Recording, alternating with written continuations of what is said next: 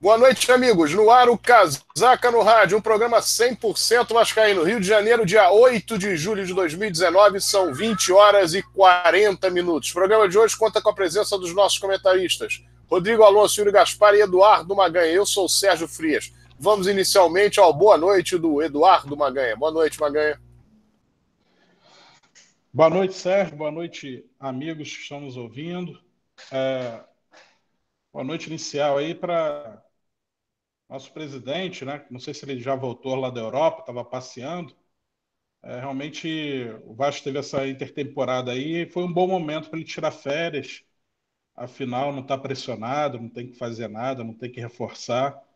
É, houve uma mesma ladainha na época das Olimpíadas, que ele foi lá na, nas Olimpíadas, não, na da Copa do Mundo, que ele foi lá para a Rússia para, sei lá, fazer o que na Rússia, né? Para para reforçar o time, blá blá blá, e nada aconteceu lá, nada aconteceu agora na Itália, só foi passear lá no Coliseu.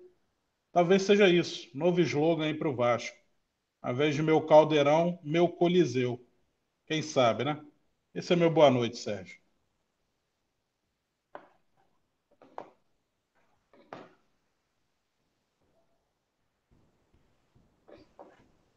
Boa noite agora do Yuri Gaspar.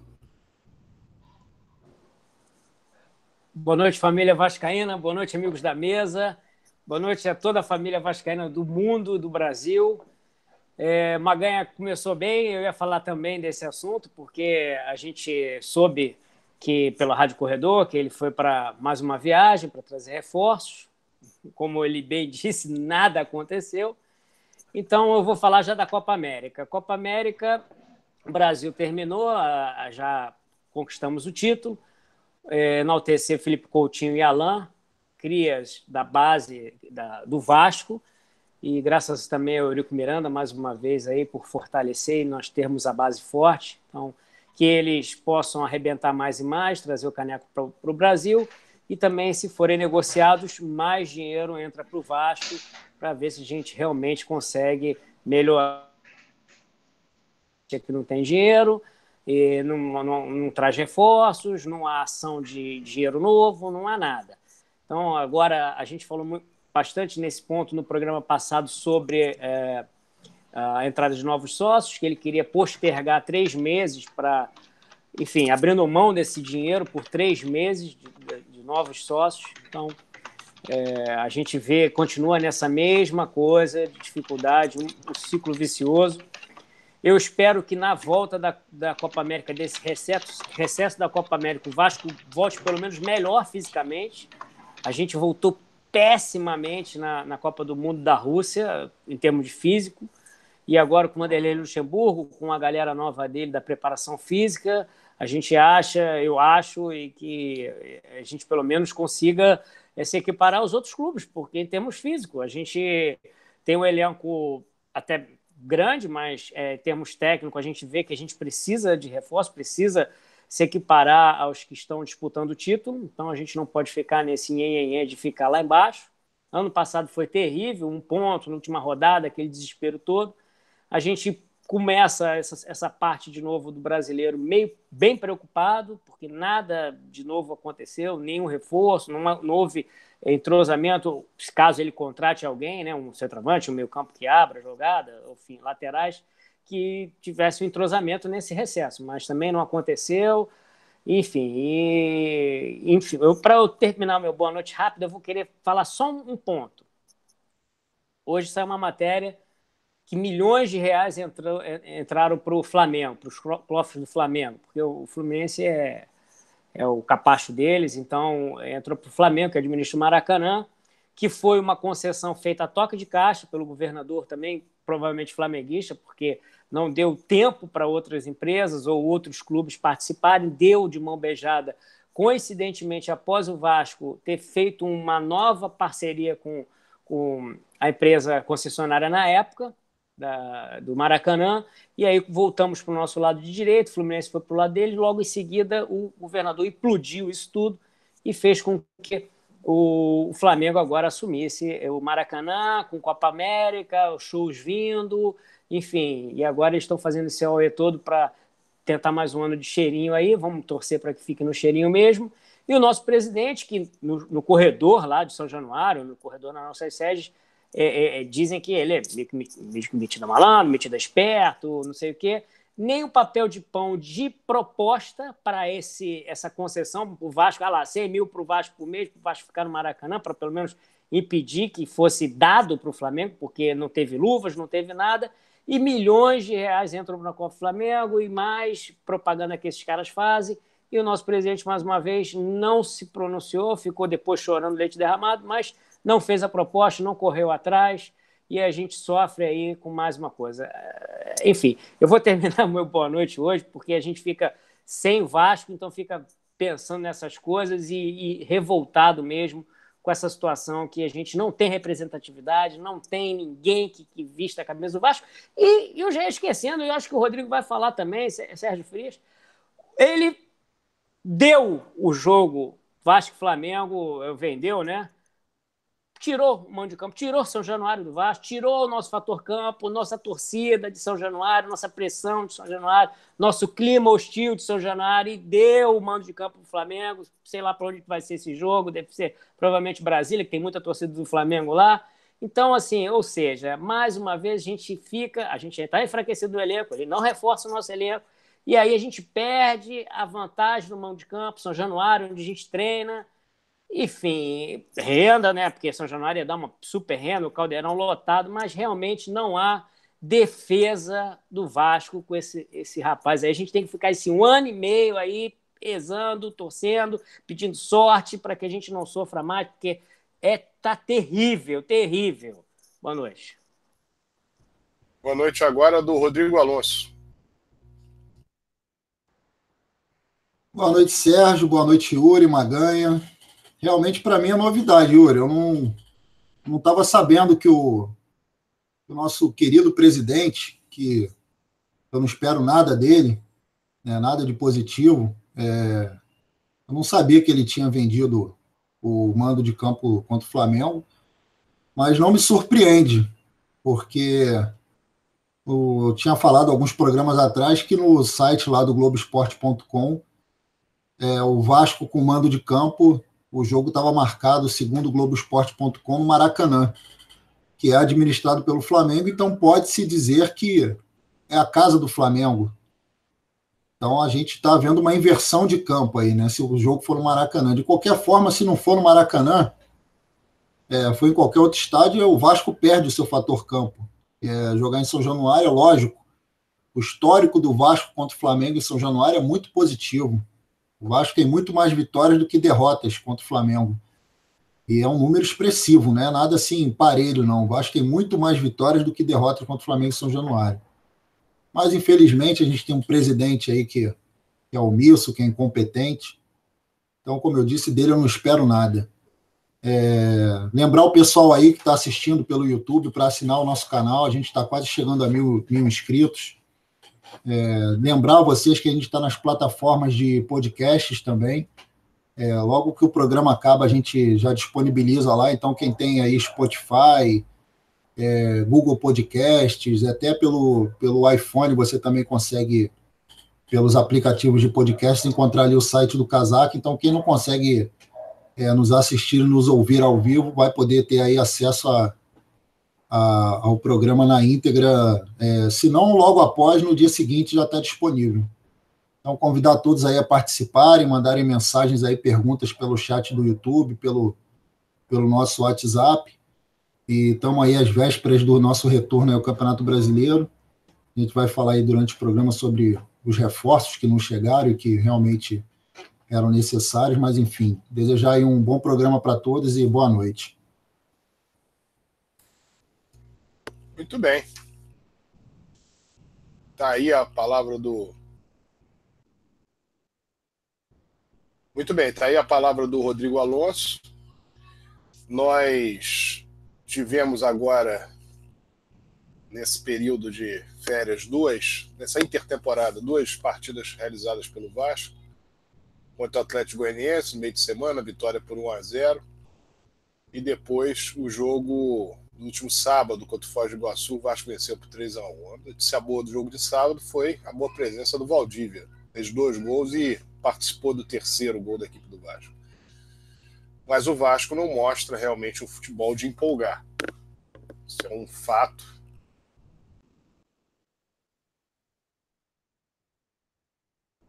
O Vasco demonstra muita dificuldade hoje para desenvolver um futebol convincente.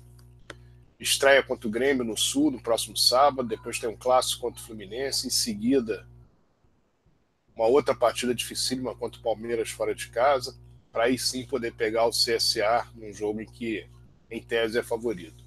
Muito preocupados estão todos os torcedores do Vasco com pouco reforço, que é o que o Rodrigo vai falar agora, os poucos reforços que foram trazidos. E é uma situação preocupante para o decorrer desse primeiro turno e também para o segundo turno do campeonato, porque os outros clubes também estão intertemporada procurando se preparar.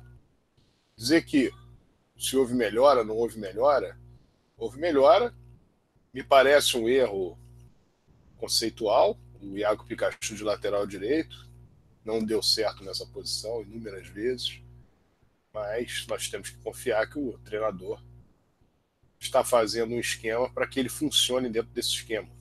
Afinal de contas, o treinador está lá para isso, para resolver problemas. E, de fato, é muito preocupante, permaneço dizendo, a situação do Vasco no decorrer do campeonato. Esperamos que, de repente, se consiga um grande resultado já no sábado e isso motive o time e as coisas andem, mas não poderia aqui dizer que essa é uma expectativa de lógica, é uma expectativa de torcedor do Vasco. O Vasco vença, que o Vasco sai dessa situação, mas não de uma lógica.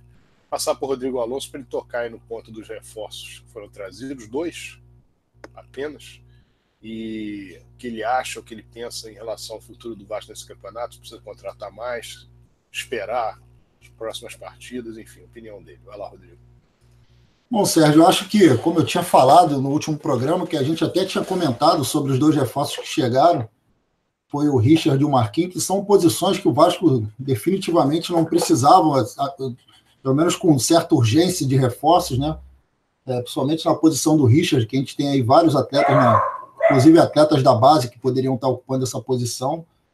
Então, assim, né, não, não modificou nada na, na, no nosso prognóstico aí do, uma mudança do Vasco, da, da forma de atuar. Como eu disse, é, acho que o nosso maior reforço e esperança para o restante do campeonato foi essa parada da Copa América. É, a gente torcer para que o Luxemburgo, que já deu até uma certa mudada na cara do Vasco, a gente viu naquele jogo contra o Ceará, o último jogo antes da parada, e num jogo anterior, que agora não me recordo do adversário, mas que o Vasco já vinha atuando de uma forma diferente, mais organizado.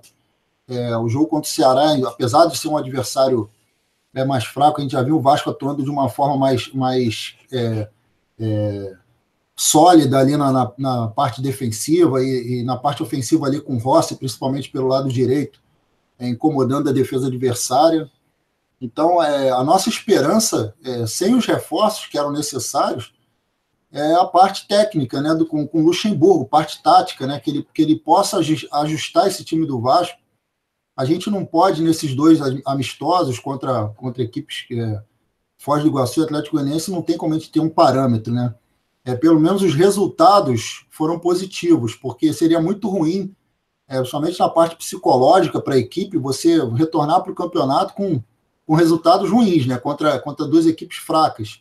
É, a gente sabe que, que esses amistosos preparatórios, muitas vezes os atletas não se doam é, com, com, tudo que eles podem. Né? A gente viu aí o próprio Corinthians foi derrotado pelo Londrina, um amistoso também nessa intertemporada. Então, acho que não tem como a gente dizer se nessa partida contra o Foz do Iguaçu e contra o, contra o, Atlético Goianiense o Vasco tenha tido melhores. A gente só, só acha que foi importante ter tido a vitória, o resultado.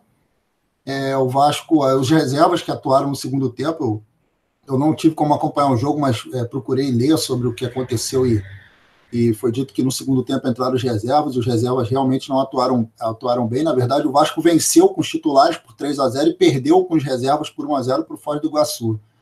E aí a gente teve essa, essas semanas aí de, de negociação com dois atletas do Equador que é, a gente não tem nem como se lamentar deles não terem sido contratados, a gente lamenta que não tenham sido contratados jogadores para essa posição, que, na minha opinião, era o principal. O Vasco precisava de um camisa 9, é, de um cara que chegasse para ser titular. É, esses dois atletas, acho que é a Nanganó, é um, um jogador que era do, do equipe do Equador, né? dois atletas do Equador, a Nangonó e Carlos Garcês, do Delfim definitivamente não seriam caras que, que resolveriam o problema do Vasco lá na frente. A gente vê até viu o histórico aí, tem um, esse ele teve até uma boa passagem, que fez um gol contra o Vasco na Copa Sul-Americana, mas é, não vai resolver. Então, assim, a gente vai ter que apostar no Thiago Reis, que é um garoto, que, é, que tem até mostrado serviço, tem feito gols. É, tem o Thales Magno, que a gente, quando fala aqui da parte da base, ele sempre foi um goleador nas divisões de base, mas acho que tem 17 anos só também. Então, enfim, a gente vai continuar penando ali na frente. É, vamos torcer para que outros atletas de outras posições consigam suprir essa necessidade do Vasco ofensiva. É, realmente a gente vai ter que é, se desdobrar, o Luxemburgo vai ter que se desdobrar aí para poder é, descobrir uma forma do Vasco fazer gols é, sem ter um, um, cara que seja um, um artilheiro nato ali na frente. Sabe que o futebol brasileiro está muito carente nessa posição. A gente que já teve grandes craques, né, grandes camisa 9, o próprio Vasco aí teve na sua história, mas hoje está em falta. E a nossa diretoria também não teve competência para conseguir trazer alguém. Chegou a mencionar um atleta do, da Ferroviária, é, que eu achei até engraçado, achar que o Vasco vai contratar um cara da Série C.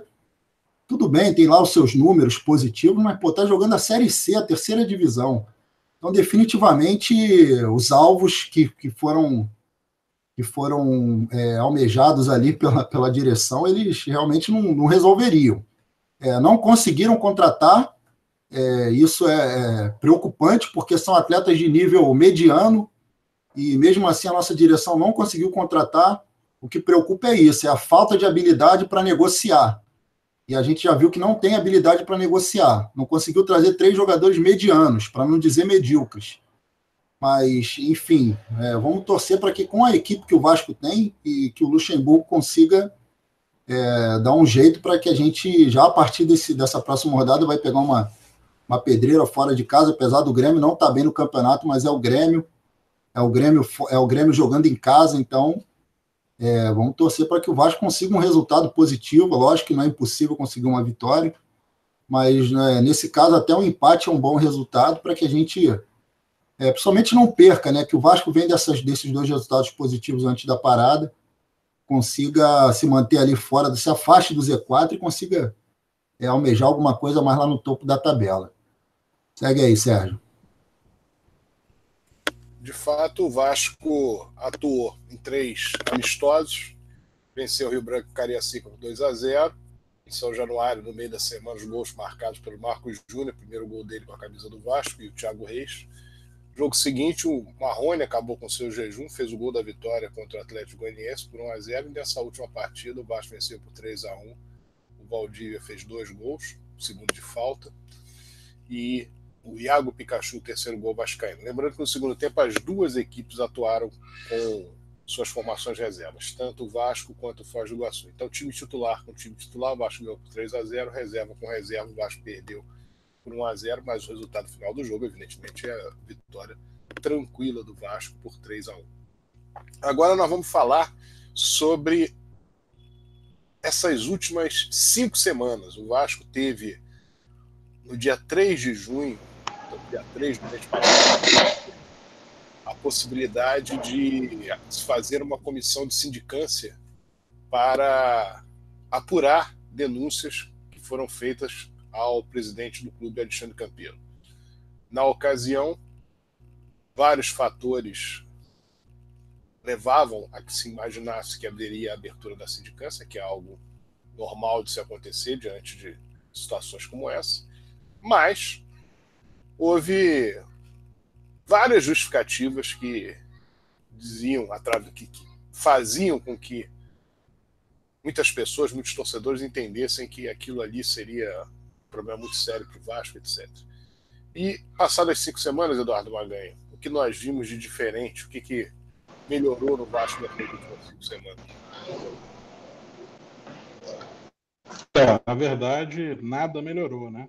É, a não ser resultados positivos no, no, nas últimas duas rodadas do brasileiro, que foram suficientes para tirar o Vasco do, do, da faixa Z4, né, de rebaixamento.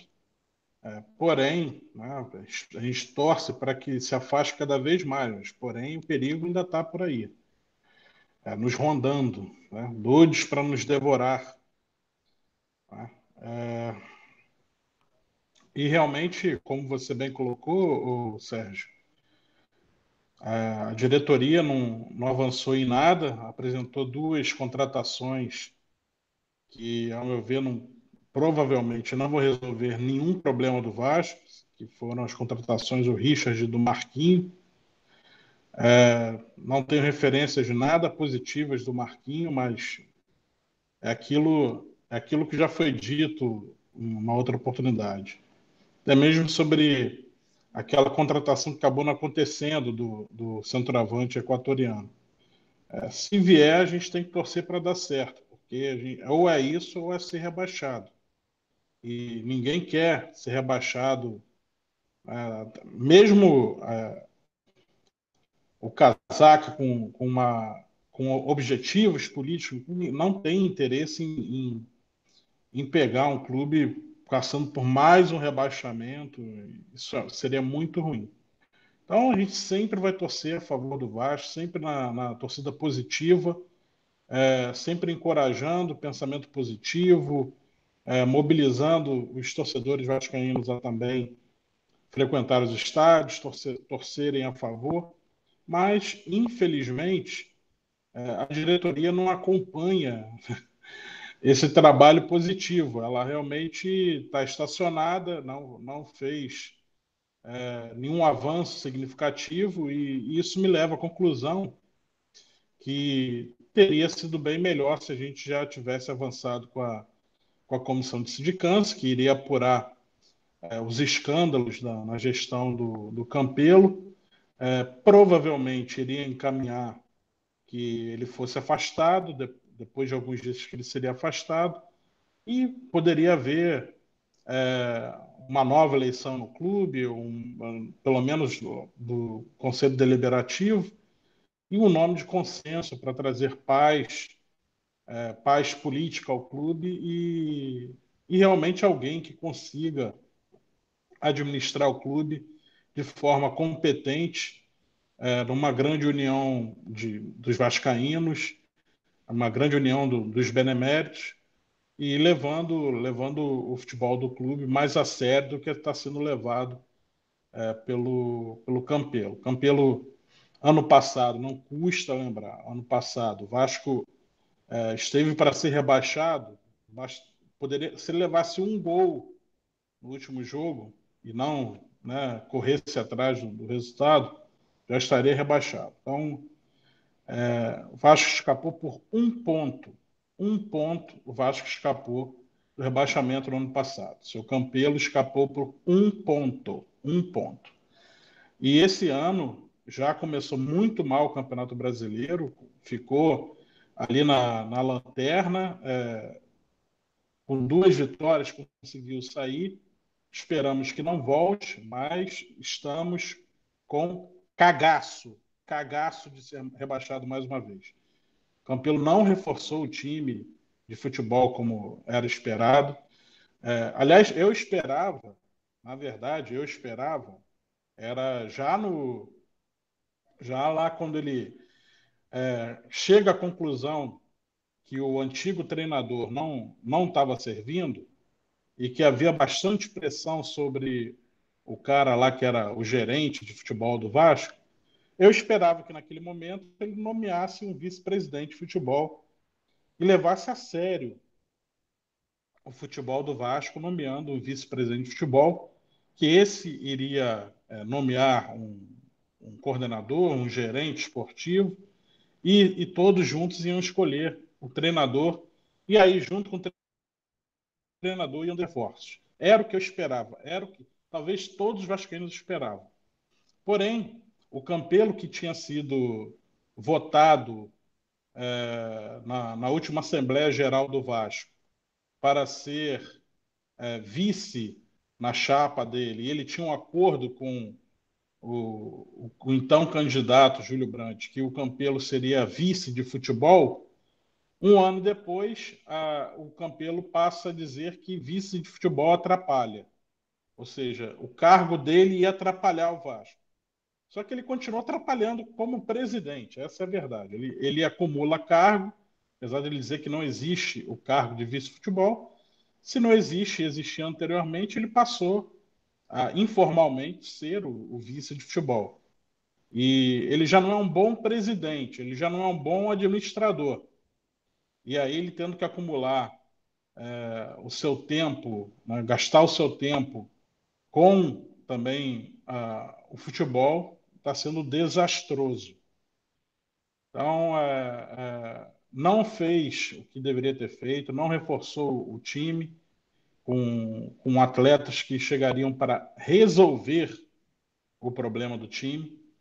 Não fez isso, deveria ter feito, inclusive, é, aproveitando esse período de é, intertemporada, né, que o, que o Luxemburgo teria aí quatro semanas para trabalhar com, com os reforços. E, infelizmente, o que ele apresentou foram dois atletas que não vão resolver o problema do Vasco, provavelmente, não são jogadores que chegam para resolver o problema do Vasco. E a gente vai continuar com essa ameaça de, de rebaixamento e rezando aos céus continuar motivado para o Luxemburgo não desistir depois de inúmeros atrasos de, de salário e não chutar o balde. Porque é, não tendo vice de futebol, entregando o futebol para o Luxemburgo fazer o que deseja. Se nem o Luxemburgo quiser, aí é, é, seria uma completa implosão no futebol do Vasco em pleno segundo semestre. E aí, amigo, essa vaca que já está doida para ir para o brejo, com sininho e tudo, aí ela ia capotando, ladeira abaixo, morro abaixo, para o rebaixamento. Isso é tudo que a gente não deseja. Infelizmente é isso, Sérgio. Segue daí. Muito bem. Aí a palavra do Eduardo Baganha. Nós. um probleminha aqui da câmera, acho que resolveu, Resolveu. Muito bem. Tá aí a palavra do Eduardo Maganha, falando a respeito da, das cinco semanas que se passaram a comissão de, de sindicância ela ocorreu três dias depois, se não me engano. Três dias depois, não, três dias antes, alguma coisa assim.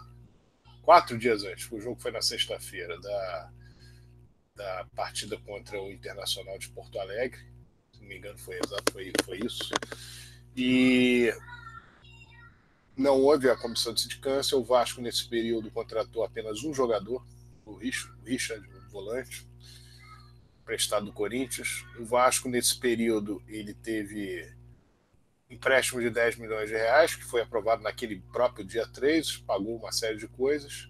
Conseguiu-se na semana passada mais 20 milhões emprestados. O Vasco ainda não declarou se recebeu dinheiro, se não recebeu.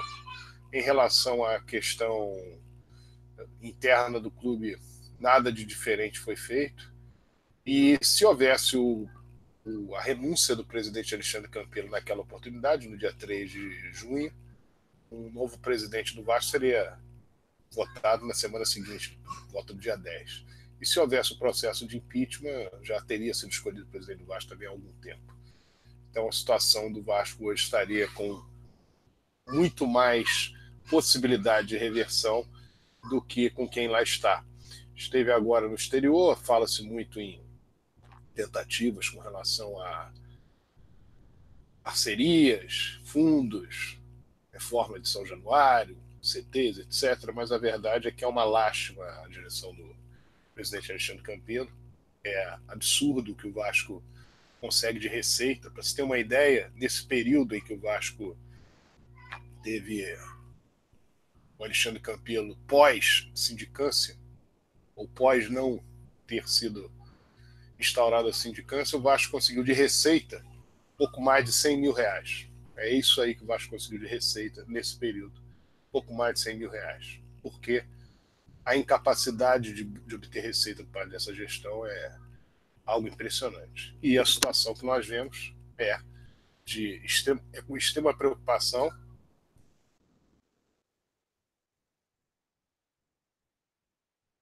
é com extrema preocupação a situação, a situação que nós, nós vemos com extrema preocupação a situação atual e também sem muitas perspectivas. Quando o Vasco faz o que fez nas nove primeiras rodadas do campeonato entende que contratar um jogador, um meia, estava jogando no time B do Atlético Paranaense, independentemente da sua qualidade de outrora, e um volante que não atuava no Corinthians, que está tudo resolvido com o elenco que o Vasco tem, realmente é brincar com a sorte. É claro que o Vasco pode iniciar o Campeonato Brasileiro, ou reiniciar o Campeonato Brasileiro, ainda há tempo para outras contratações. Pode o Vasco contratar ainda mês de julho, mês de agosto. Mas, de fato, há uma preocupação, pelo menos de nossa parte, com a forma como as coisas estão sendo conduzidas.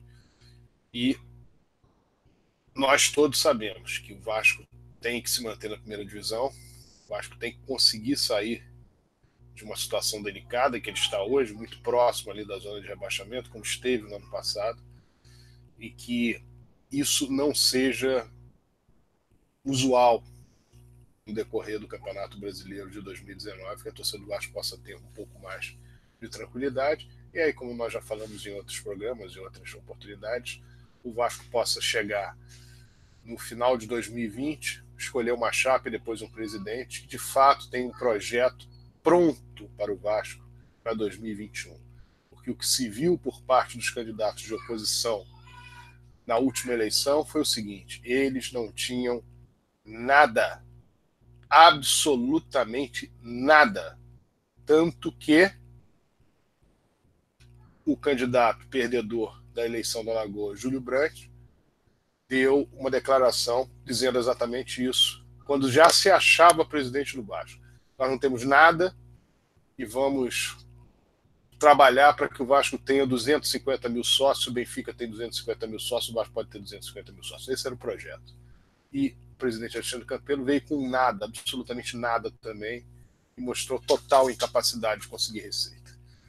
Essa é a grande realidade dos fatos e, infelizmente, o Vasco vivencia dentro de uma possibilidade que havia da oposição ganhar, de a oposição ganhar a eleição em 2017, janeiro de 2018, ratificado, que a, a oposição ganhou a eleição, que aquilo ali, de fato, para o Vasco não contribuiria em nada e não contribui em nada. Se o Vasco acontecer alguma coisa com o Vasco nesse tempo, o Vasco decresce.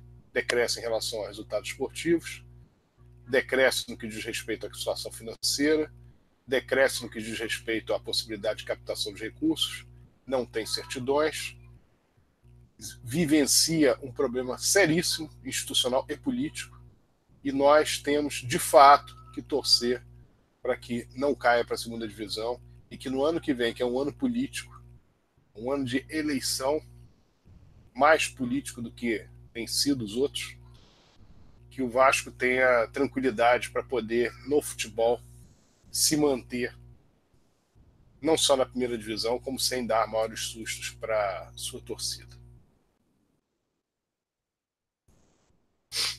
Bom, agora vamos falar de coisa boa. Vamos falar da possibilidade que existe de novos sócios adentrarem o quadro social do Clube de Regatas Vasco da Gama. Essa possibilidade se dá a partir do momento que o sócio geral, pagando de 750 reais, a joia baixou de 2 mil reais para 750 reais, ele possa, entrando entre os meses de julho e agosto, estar apto a votar nas eleições de 2020, na Assembleia Geral de 2020, que será realizado na primeira quinzena de novembro de 2020. Então é importante que o associado do o torcedor do Vasco se torne sócio do Vasco, nós continuamos discutindo para que o Estatuto do Vasco seja cumprido e o Vasco e aqueles associados que estão inadimplentes possam pagar o Vasco. Isso daí é algo que o Estatuto do Vasco diz que é para ser assim, não é uma, um poder discricionário da direção do Vasco, basta ler o Estatuto do Vasco. Nós continuamos discutindo essa questão para que possibilite que vários associados possam pagar. O Vasco, que nessa gestão deixou de emitir os boletos, como antes ocorria, o Vasco emitia os boletos nas outras gestões, nessa gestão deixou de emitir os boletos, o Vasco hoje faz um movimento através da secretaria de impedir que associados possam pagar aqui os seus débitos, resolver suas questões o clube, que de fato parece não precisar de dinheiro, e também houve um desrespeito muito claro ao, estatuto do clube, quando no dia 31 de maio eu, Sérgio Frias, fui ao Clube de Regatas Vasco da Gama pagar mensalidade do meu primo e de um amigo, de um correligionário e amigo, que haviam pago o Vasco em fevereiro, pela última vez, e estavam inadimplentes em março, abril e no dia 31 de maio eu estive lá para pagar. O estatuto é muito claro quando fala que após três meses, passados mais de três meses, o associado pode ser desligado. Mesmo que eles fossem desligados, eles teriam o direito do pagamento posterior e a resolução do problema para voltarem a estar dentro do quadro social do Vasco. Mas o que foi feito ali foi impedir que, dentro do estatuto, no prazo devido do estatuto, fossem pagas as mensalidades. É um erro que a diretoria do Vasco cometeu, conscientemente, ao que parece, porque eu estive lá novamente no sábado último e, novamente, houve um impedimento nesse sentido. O vice-presidente de comunicações lá não estava, disse que não foi a reunião do Conselho Deliberativo, nem sei se conselheiro ele é, não foi a reunião do Conselho Deliberativo e continua desrespeitando o Estatuto do Vasco já deveria ter tomado providências com relação ao desrespeito que fez no Estatuto do Vasco e aos dois sócios do Vasco, os dois associados do Vasco, são sócios que foram elegíveis na, na última eleição do clube. É um grande desrespeito que faz a direção, a direção do Vasco, consciente, absolutamente consciente, me parece eleitoreiro, buscando que votos que não lhes interessem não façam parte do quadro social para uma, uma possível votação. É de extrema irresponsabilidade né, é natural que seja algo de extrema irresponsabilidade, porque é uma gestão irresponsável essa do Vasco, e também com relação aos outros que querem pagar os seus débitos com o Clube de Regatas Vasco da Gama, e alguns deles que têm dificuldade, chegam, chegam querendo efetivamente pagar seis, sete meses, pessoas que já seriam elegíveis na próxima eleição, que pagaram religiosamente o Vasco, de repente estão aí cinco, seis, sete meses sem, sem pagar o clube, e o clube não dá a oportunidade delas simplesmente chegarem lá e pagar o Vasco. E isso está errado, está errado, é um descumprimento estatutário muito claro, até porque houve no próprio Conselho Deliberativo a exposição de um membro da situação que justificou uma situação em relação à anistia, utilizando um artigo que é exatamente o artigo desrespeitado pela direção do Vasco, que já desrespeitou também no próprio processo de anistia quando colocou um artigo em que dissimilou o sócio geral do sócio proprietário com relação ao seu pagamento integral.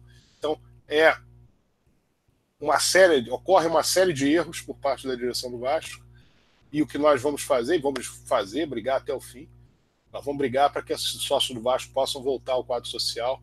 Não é problema de dinheiro, porque o Vasco não precisa de dinheiro, é problema, nos parece, político, eleitoreiro. E o desrespeito ao, quadro, ao Estatuto do Vasco parece que será um hábito da secretaria do clube, que nós lamentamos, porque deveria ter sido tomada providência, uma vez que no dia 31 de maio cometeu-se um erro, e depois comete-se novamente o mesmo erro no, último sábado, quando eu estive lá.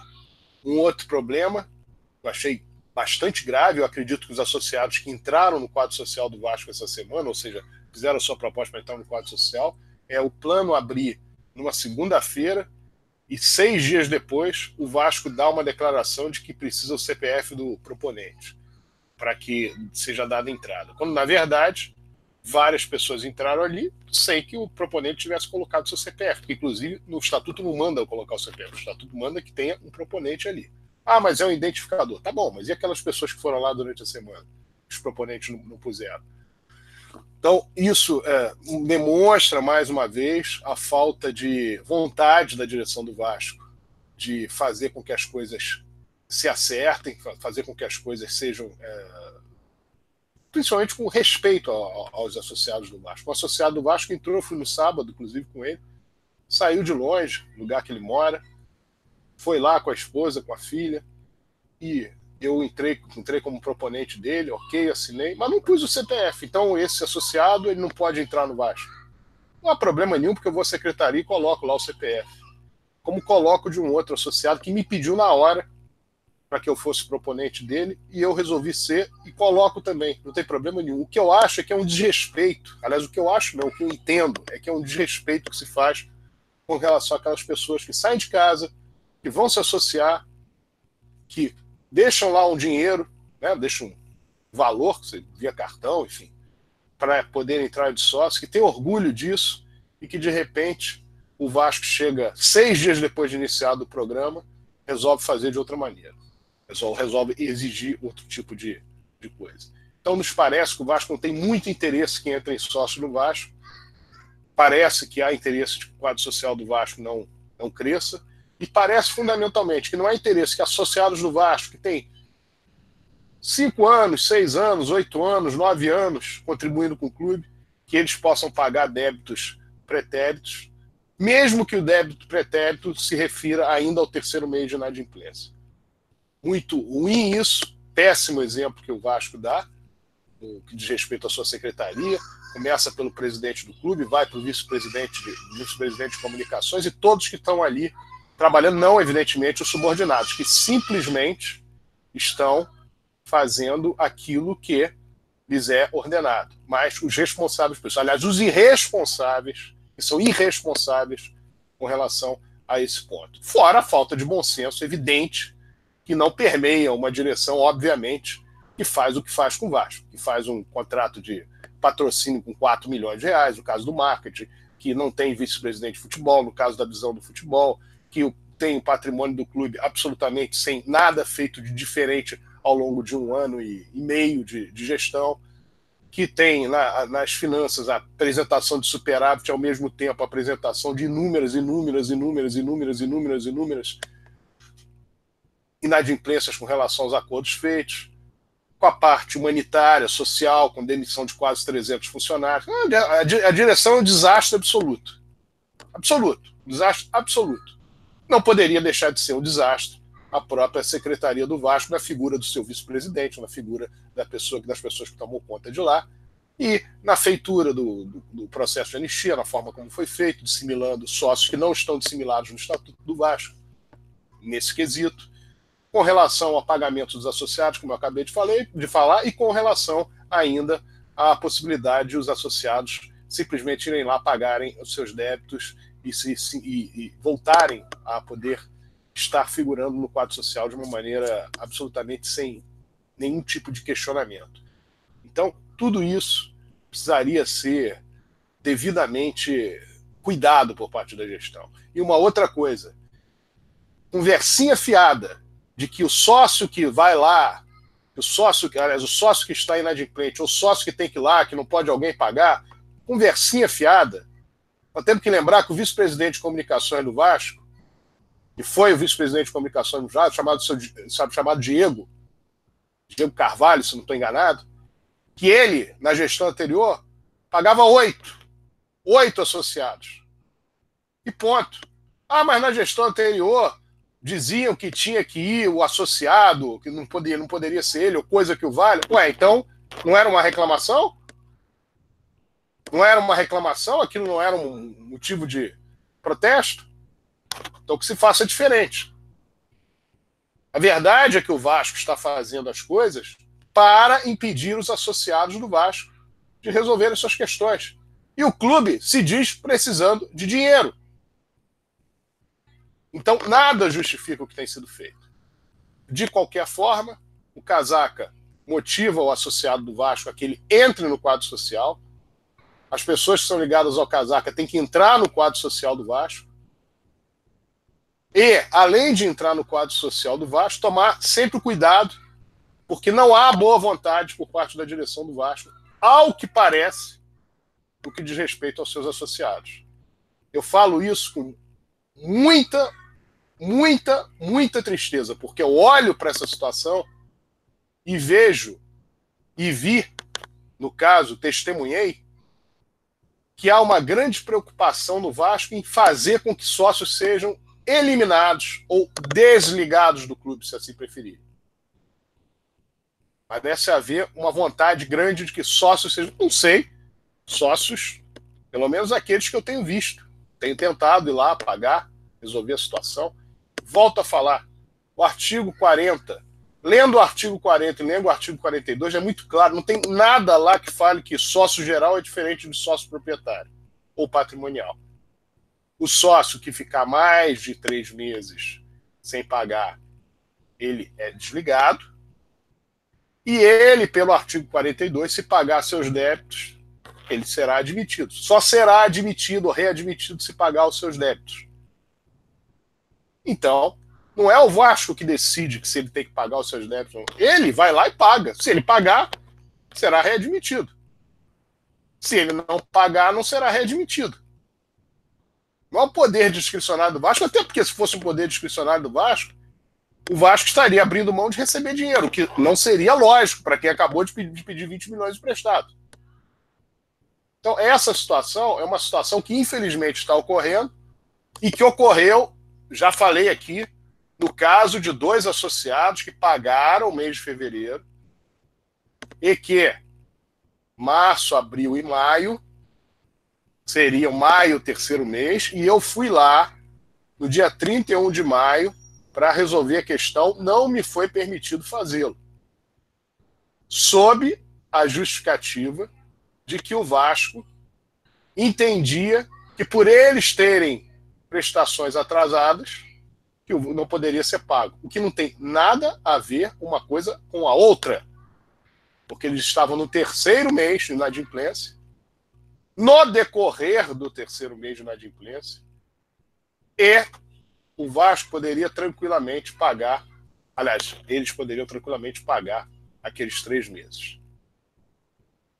É uma situação muito ruim para o Vasco. É ruim para a imagem, evidentemente, do Vasco. Mas não parece que a, a Secretaria do Vasco está preocupada. Quando eu digo Secretaria do Vasco, volto a falar, não, não são os funcionários, mas as pessoas que já parece que não estão muito preocupadas com isso, como é que vai ser a imagem, vai deixar de ser a imagem.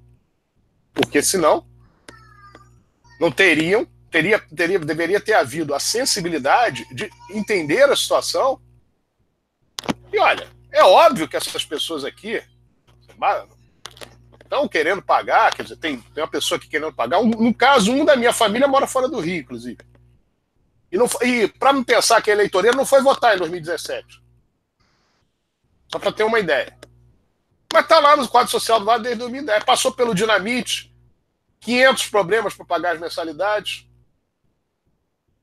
Várias vezes, ó, oh, Vasco não debitou, era, era, se não me engano, era débito em conta. O Vasco eu debitei, mas o Vasco agora mudou o sistema e aí não, não caiu meu débito. Sérgio, vai lá, tenta resolver. Eu ia lá, pagava, voltava, deu certo, deu certo. E as coisas iam, iam sendo feitas. De repente, em 2019, nove anos depois, faz o que faz a, a, a, direção, a secretaria, no caso, né? A secretaria do Vasco.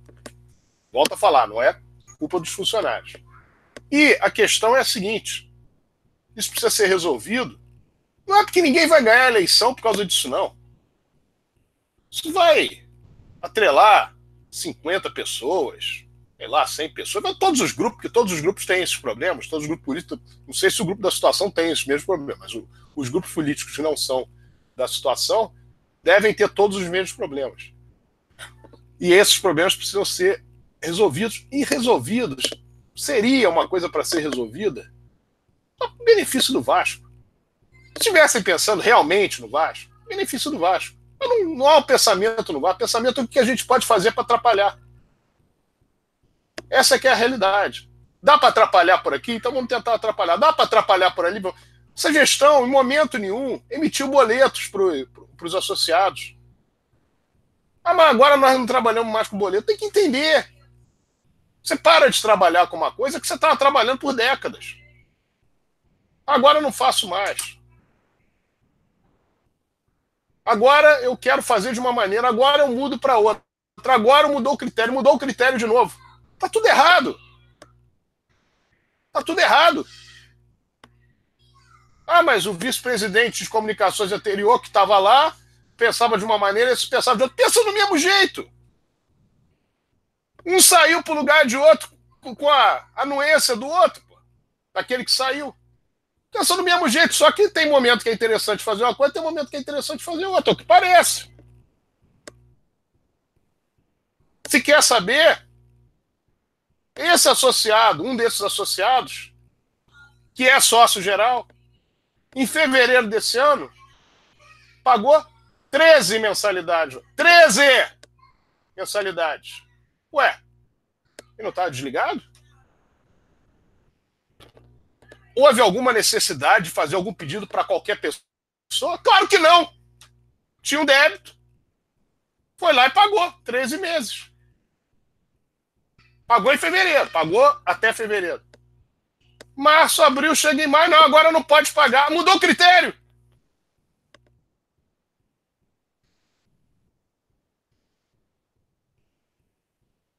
Não é um prejuízo associado? Que volta a falar, associado que elegível.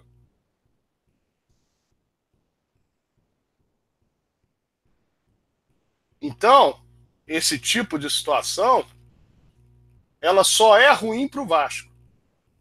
Ela prejudica o associado, mas ela é ruim para o Vasco. Não tem critério. Cada hora é um critério. E nos parece, pode ser que seja tudo uma grande coincidência. A princípio, pode-se haver uma coisa estranha que se acha aqui, mas pode ser uma grande coincidência. Tudo que está acontecendo pode ser uma grande coincidência. É só porque o, o vice-presidente de comunicação não estava mais por telefone falou. Pelo menos o funcionário que estava lá não, tá desligado, tem que vir aqui. Que história é essa?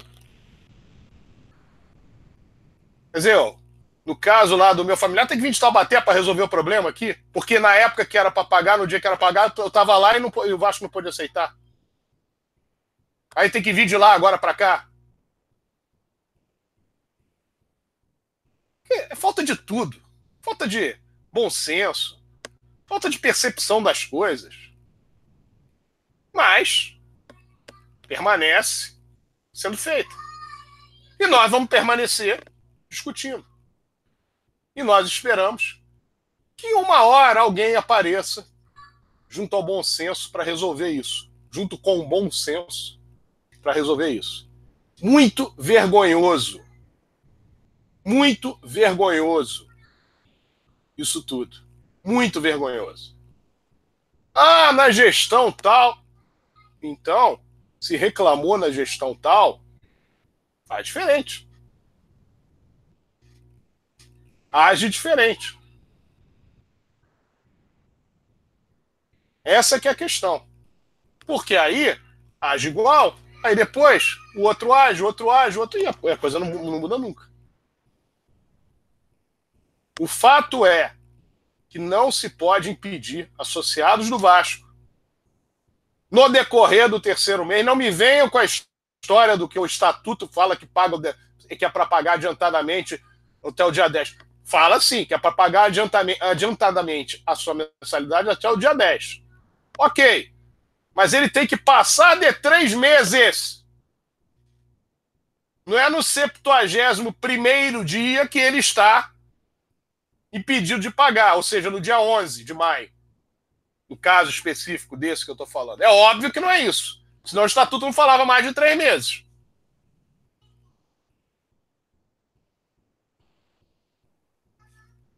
Já estaria errado se fizesse no dia 1 de junho. Se pedisse no dia 1 Mas eu tive cuidado de ir lá no dia 31 de maio. E mais. E mais. Ano passado, eu resolvi problema de uma outra familiar minha no último dia de agosto e foi aceito normalmente, normalmente o pagamento. Era exatamente a mesma situação. Chegava no terceiro mês, eu fui lá e paguei. Esse ano já está praticamente todo. Meu primo acabou não, não, entrando nisso, mas a minha família tá, tá, paga até o final do ano.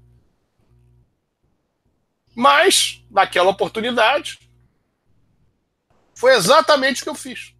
E foi exatamente no dia 31. Está lá registrado no Vasco. E aí? Ah, mudou o critério? O que objetivo que mudou o critério? Com que estatuto foi usado para mudar o critério? Qual foi o estatuto que mudaram? Não foi o do Vasco. Isso já foi registrado, eu já fiz o registro em conselho e vou continuar fazendo os registros. E quando você se vê numa situação de que estão impedindo o exercer de um direito, isso, além da ação em si, é muito ruim para o Vasco. Mostrar essa face que infelizmente tem sido mostrada. Bom, nós vamos ter uma reunião agora na próxima quinta-feira. Maganha e o Rodrigo Alonso vão falar mais a respeito, mas a reunião na próxima quinta-feira que vai. Nós vamos falar exatamente sobre a questão do, da campanha para a associação das pessoas ligadas ao casaco. Nós já falamos pessoas que são ligadas, familiares, pessoas que são ligadas às, às aquelas aqueles correligionários nossos. Nós temos que ver também a questão das pessoas que estão inadimplentes. Nós queremos saber as pessoas que estão inadimplentes, o que, que o Vasco tem impedido, como o Vasco tem impedido que elas paguem os, os seus débitos, como o Vasco tem agido com elas para que nós possamos também tomar as nossas providências. A verdade é que nós precisamos saber o que está acontecendo, como aconteceu diretamente comigo. Se não tivesse acontecido diretamente comigo, eu não saberia e talvez nem acreditasse. Não, não é possível que você chegou lá no decorrer do terceiro mês e não deixaram pagar. Mas como aconteceu comigo, eu vi. Aí não tem discussão. De fato ocorreu. E nós temos que ter por parte das pessoas que elas nos, vem, nos venham mostrar quais são os problemas que ocorreram para que nós possamos ajudar. E também, volta a falar, motivar aqueles associados que queiram entrar no quadro social aliás, aqueles torcedores que queiram entrar no quadro social do Clube de Regatas Vasco da Gama, ainda visando, evidentemente, a possibilidade não só de participar do, da vida social do clube, como também de votar na próxima Assembleia Geral em na primeira quinzena de novembro de 2020. Então, palavra está com o Maganha, depois com o Rodrigo, e a, importância dessa reunião na próxima quinta-feira. Vamos lá, Maganha. Beleza, Sérgio. Convocando então os amigos é, vascaínos é, que acompanham o Casaca, que são casaquistas. Próxima quinta-feira agora, a partir das seis e meia da noite, no centro do Rio, Rua Buenos Aires, número 90, quinto andar. O nome do local é Espaço Estação. Repetindo o endereço, Rua Buenos Aires, número 90, quinto andar a partir das seis e meia da noite, nessa quinta-feira, reunião do Casaca, é, para a gente. É, tem aqui as. É, posicionamento quanto ao momento político atual do clube, processo eleitoral para as próximas eleições, orientações para sócios inadimplentes, orientações para a entrada de novos sócios no clube. Então, esses são os temas da reunião, uma reunião importantíssima é, contamos com a participação de todos. Está marcando seis e meia para você sair ali do trabalho, você que trabalha no centro do Rio. Assim que terminou o horário, o expediente, já pode ir para lá, tem um, vai ter lá um lanchinho te esperando. A partir das seis e meia da noite já estaremos por lá. O, esse endereço, repetindo, Espaço Estação, fica na na Rua Buenos Aires, número 90, quinto andar. Ele fica muito próximo do metrô da Uruguaiana. É, também está muito próximo ali da, da Avenida Rio Branco, então você tem acesso ali VLT, Barca, quem vier do, de Niterói. É, quem, quem for da Zona Norte, quem for da Zona Sul, pode chegar de metrô. Então, está muito bem localizado o nosso local de, de reunião e contamos com a participação de todos. Beleza?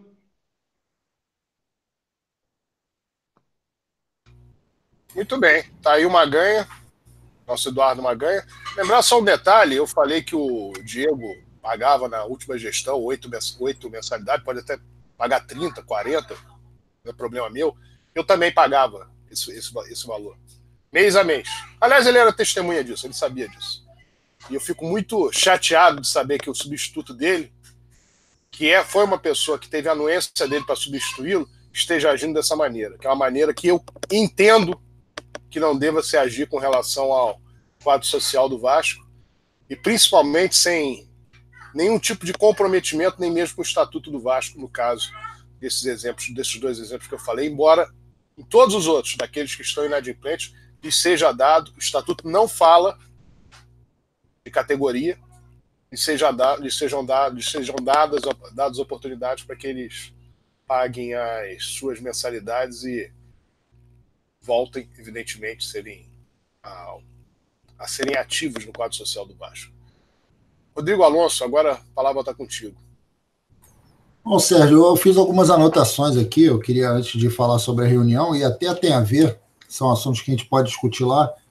Então, desde já, é, eu deixo um recado para aquele torcedor do Vasco, para aquele sócio inadimplente e que pretende é, votar nas próximas eleições, escolher o presidente do clube, que ele compareça, porque essa é a hora de você tirar suas dúvidas, de você saber qual caminho você tomar para poder é, se associar a tempo de votar.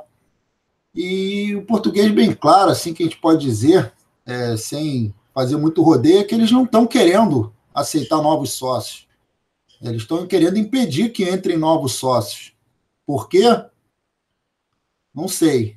É, eu só sei que, se eu tiver errado, por favor, me corrijam aí, Sérgio, Yuri, Maganha. É, na última reunião, na reunião que foi decidida a diminuição do valor, tentaram fazer uma manobra lá para que o valor só diminuísse após o período que o associado pudesse entrar para ter o poder de voto na próxima eleição. Então, eu acho que está muito claro qual é a intenção. A intenção é que não entrem novos sócios do Vasco. Né? Uma campanha que a torcida do Vasco faz aí há tanto tempo, né? hashtag Associa Vasco, de aumentar o nosso quadro social, de ter um aumento no número de sócios com, com direito a voto. E o que a gente está vendo é a direção jogar contra isso, né? tentando evitar. Então, eles estão fazendo de tudo para poder atrapalhar com que aquele sócio que está inadimplente ou aquele que quer se tornar sócio do Vasco adentre o quadro social. E nessa reunião é a melhor hora para você comparecer, porque a gente não vai filmar, a gente não vai transmitir, não vai ser feito nada. Quem quiser tirar dúvidas é, vai ter que estar tá lá presente. Então, é, eu só queria fazer aqui dois pontos, que é uma coisa que eu vejo muito aí, inclusive aqui no chat, é, das pessoas falando de, de ajudar o presidente. É, as pessoas confundem é, e acho que é até uma jogada, é uma novilíngua, né? De você transformar esse discurso de, de ajuda, esse discurso de união, é, numa forma de você camuflar o que realmente é, acontece, que é de varrer a sujeira para debaixo do tapete. E foi o que aconteceu é, nessa reunião que deu um, mais um cheque em branco para o Campelo, é, que com essa desculpa de união, você varre para debaixo do tapete qualquer possível problema que esteja acontecendo, né? E aí você fala: não, vamos deixar o presidente trabalhar. Aí ele faz uma besteira. Não, vamos deixar o presidente prosseguir. Aí ele faz outra besteira. Não, vamos deixar o presidente. Quer dizer, esse discurso de união, na verdade, está tá se transformando num ato de, de, de impunidade. É, a gente está dando um cheque branco atrás do outro com essa desculpa de união, porque Vasco tem que se unir. Você vai se unir com quem está jogando Vasco na sarjeta, é isso. Então tem todo mundo se unir em torno de uma gestão que está fazendo mal ao Vasco. Por quê? Porque tem que se unir. Só por causa disso. Então tem que ter união. Não importa se o cara está fazendo certo, se está fazendo errado. Vamos nos unir. Vamos nos unir, nos jogar no lodo, vamos afogar, nos afogar, chafurdar no, no churume em nome da união. Vamos nos unir. É isso. Não contem comigo, meus amigos. Se eu estou vendo que o cara está fazendo, desculpe, cagada, eu não vou me unir com esse cara, eu vou ser contra esse cara. Então, esse discursinho muito bonitinho, muito demagógico de união, não convence. Pode enganar o otário, a mim não engana. Tá? Então, vamos parar com essa história de união, de união por união. Não existe isso. É, em relação a essa questão dos, dos sócios, é, eu vou fazer aqui uma comparação, porque a gente não pode comparar essa gestão com a gestão do presidente Eurico Miranda. A gente tem que comparar essa gestão, uma gestão horrível se compara com uma gestão horrorosa. Então, se a gente for fazer uma comparação, é, e eu estou aí é, me referindo a essa questão da, da associação, a gente, se a gente lembrar, o Casaca, anos atrás, fez a maior campanha de associação não oficial da história do Vasco da Gama. Nessa campanha, todos, todas, todas as correntes políticas participaram. E pasmem, um presidente que eu sou o maior crítico para mim, até então tinha sido o pior presidente da história do Vasco, Roberto Dinamite, nem ele foi capaz de fazer o que o Campelo está fazendo.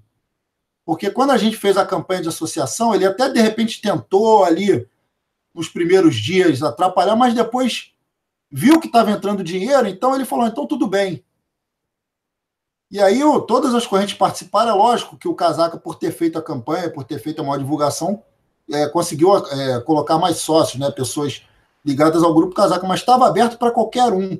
Hoje o que a gente vê é o quê? É uma direção que faz pior que a direção do Roberto Dinamite. Então, como eu disse, comparando o horrível com o horroroso, essa gestão consegue ser pior que a gestão do Roberto Dinamite. E voltando aqui, uma outra coisa que eu anotei, que não tem nada a ver com isso, que o, que o acho que foi o Yuri falou em relação a fotos do Campelo lá em Roma.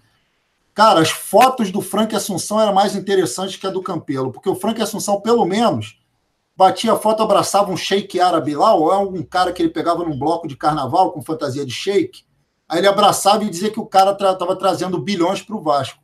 Pelo menos ele fazia isso, dava uma graça, né? O Campelo não, o Campelo bate uma foto lá com um Coliseu lá atrás, está dizendo que vai trazer gente, a gente não vê ninguém, que a gente vê o, o atacante da Ferroviária da Série C. Segue aí, Sérgio. Bom, é, com relação a isso que o, o, Rodrigo falou, foi muito bem lembrado, porque a direção do Vasco queria, de fato, que os associados do Vasco, os novos associados do Vasco, só pudessem entrar com a joia a 750 reais em outubro. Ou seja, isso impediria que eles tivessem a oportunidade de participar do pleito de 2020. Foi uma situação ridícula da direção do Vasco. Um conselho de, de deliberativo que tinham cerca de 170 pessoas, menos de 20 levantaram com esse, com essa, aceitando essa proposta, e fundamentalmente o presidente do clube, mais ridículo ainda foi o presidente do clube, foi ele que fez a proposta de 750 reais, e ele estava pedindo na segunda reunião dinheiro emprestado para o próprio conselho. E o que se vê, de fato, em relação ao Vasco do que diz respeito à sua secretaria é impedir pessoas no decorrer ainda do terceiro mês aconteceu comigo, pode ter acontecido com outras pessoas.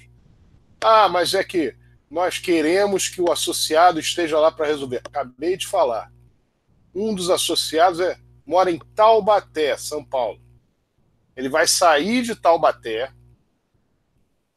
para resolver um problema que o Vasco criou para ele, porque no decorrer do terceiro mês, eu que sou primo dele, fui lá pagar e o Vasco não aceitou. É, é razoável isso. E a questão de se falar com relação ao artigo 42 do Estatuto. Eu vou passar para o Rodrigo falar para a divisão de, da divisão de base, depois vou passar para o Magan falar sobre os esportes olímpicos e amadores, e vou ler o estatuto para os professores, entenderem o que está sendo feito. Vamos lá, Rodrigo. Sérgio, eu fiquei tão revoltado aqui falando que eu amassei o papel que estava com as anotações, mas já achei aqui as anotações da base cara, que eu fico revoltado com certas coisas que eu vejo aí, na, que eu leio em chat. Em... Meu Deus do céu, pedindo união com essa gestão. É, é piada, é brincadeira, né, cara? É, até eu voltar um fato histórico aqui, ó, coisa rápida, antes de eu falar da base. É, no período da Segunda Guerra Mundial, é, a Inglaterra tinha um primeiro-ministro, e esse primeiro-ministro ele mencionou, passou pela cabeça dele, fazer uma pacificação uma união com quem? Com Hitler. E aí o, a gente conhece a história. Winston Churchill chegou lá, não. Esse pessoal não tem união, não. Com esse pessoal tem guerra. Tá, num, mal comparando, tá, pessoal? Por favor, vocês entenderam o que eu quis dizer. Bom, vamos lá. Resultados da, da base. Na quarta-feira, Carioca de Futsal, semifinais. Nosso freguês favorito, é, o Flamengo, o Urubu. No Sub-11, o Vasco venceu por 2 a 0 Gols de David Gomes e Embanza. E no Sub-13, o Vasco goleou por 5 a 1 Lembrou ele o chocolate, né? O chocolate que o Vasco deu em 2000 no, no Flamengo. Sub-13, Vasco 5 a 1 Gols de Velon três vezes. Ryan duas vezes. É, brasileiro Sub-20. Vasco 2 a 1 no Grêmio.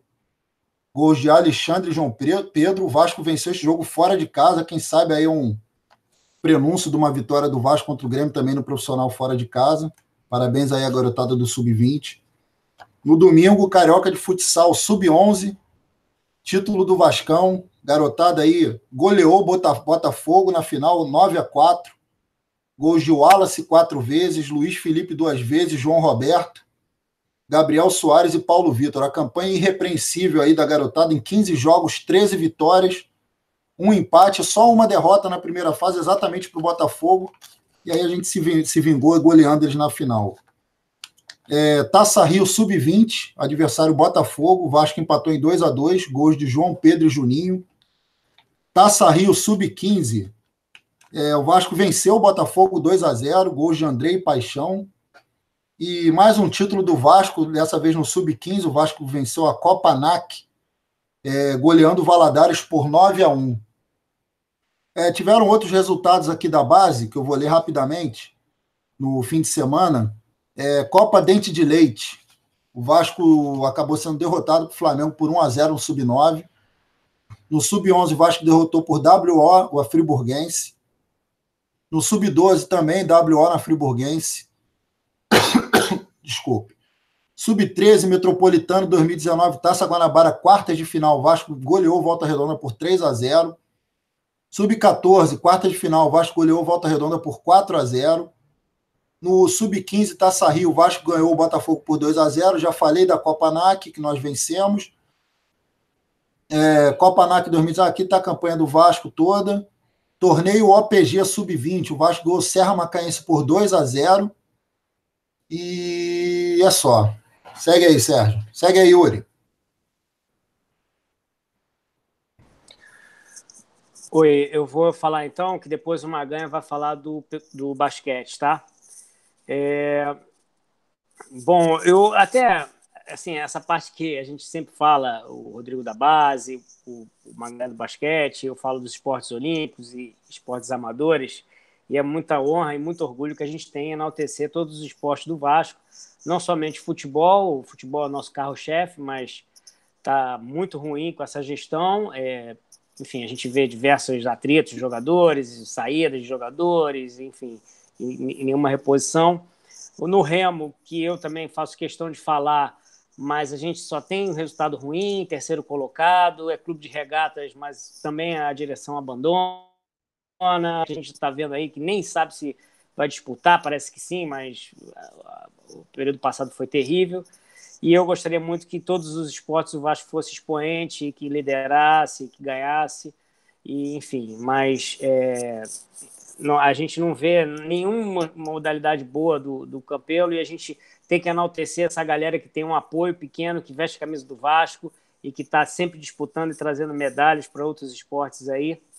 E eu vou começar aqui com a natação.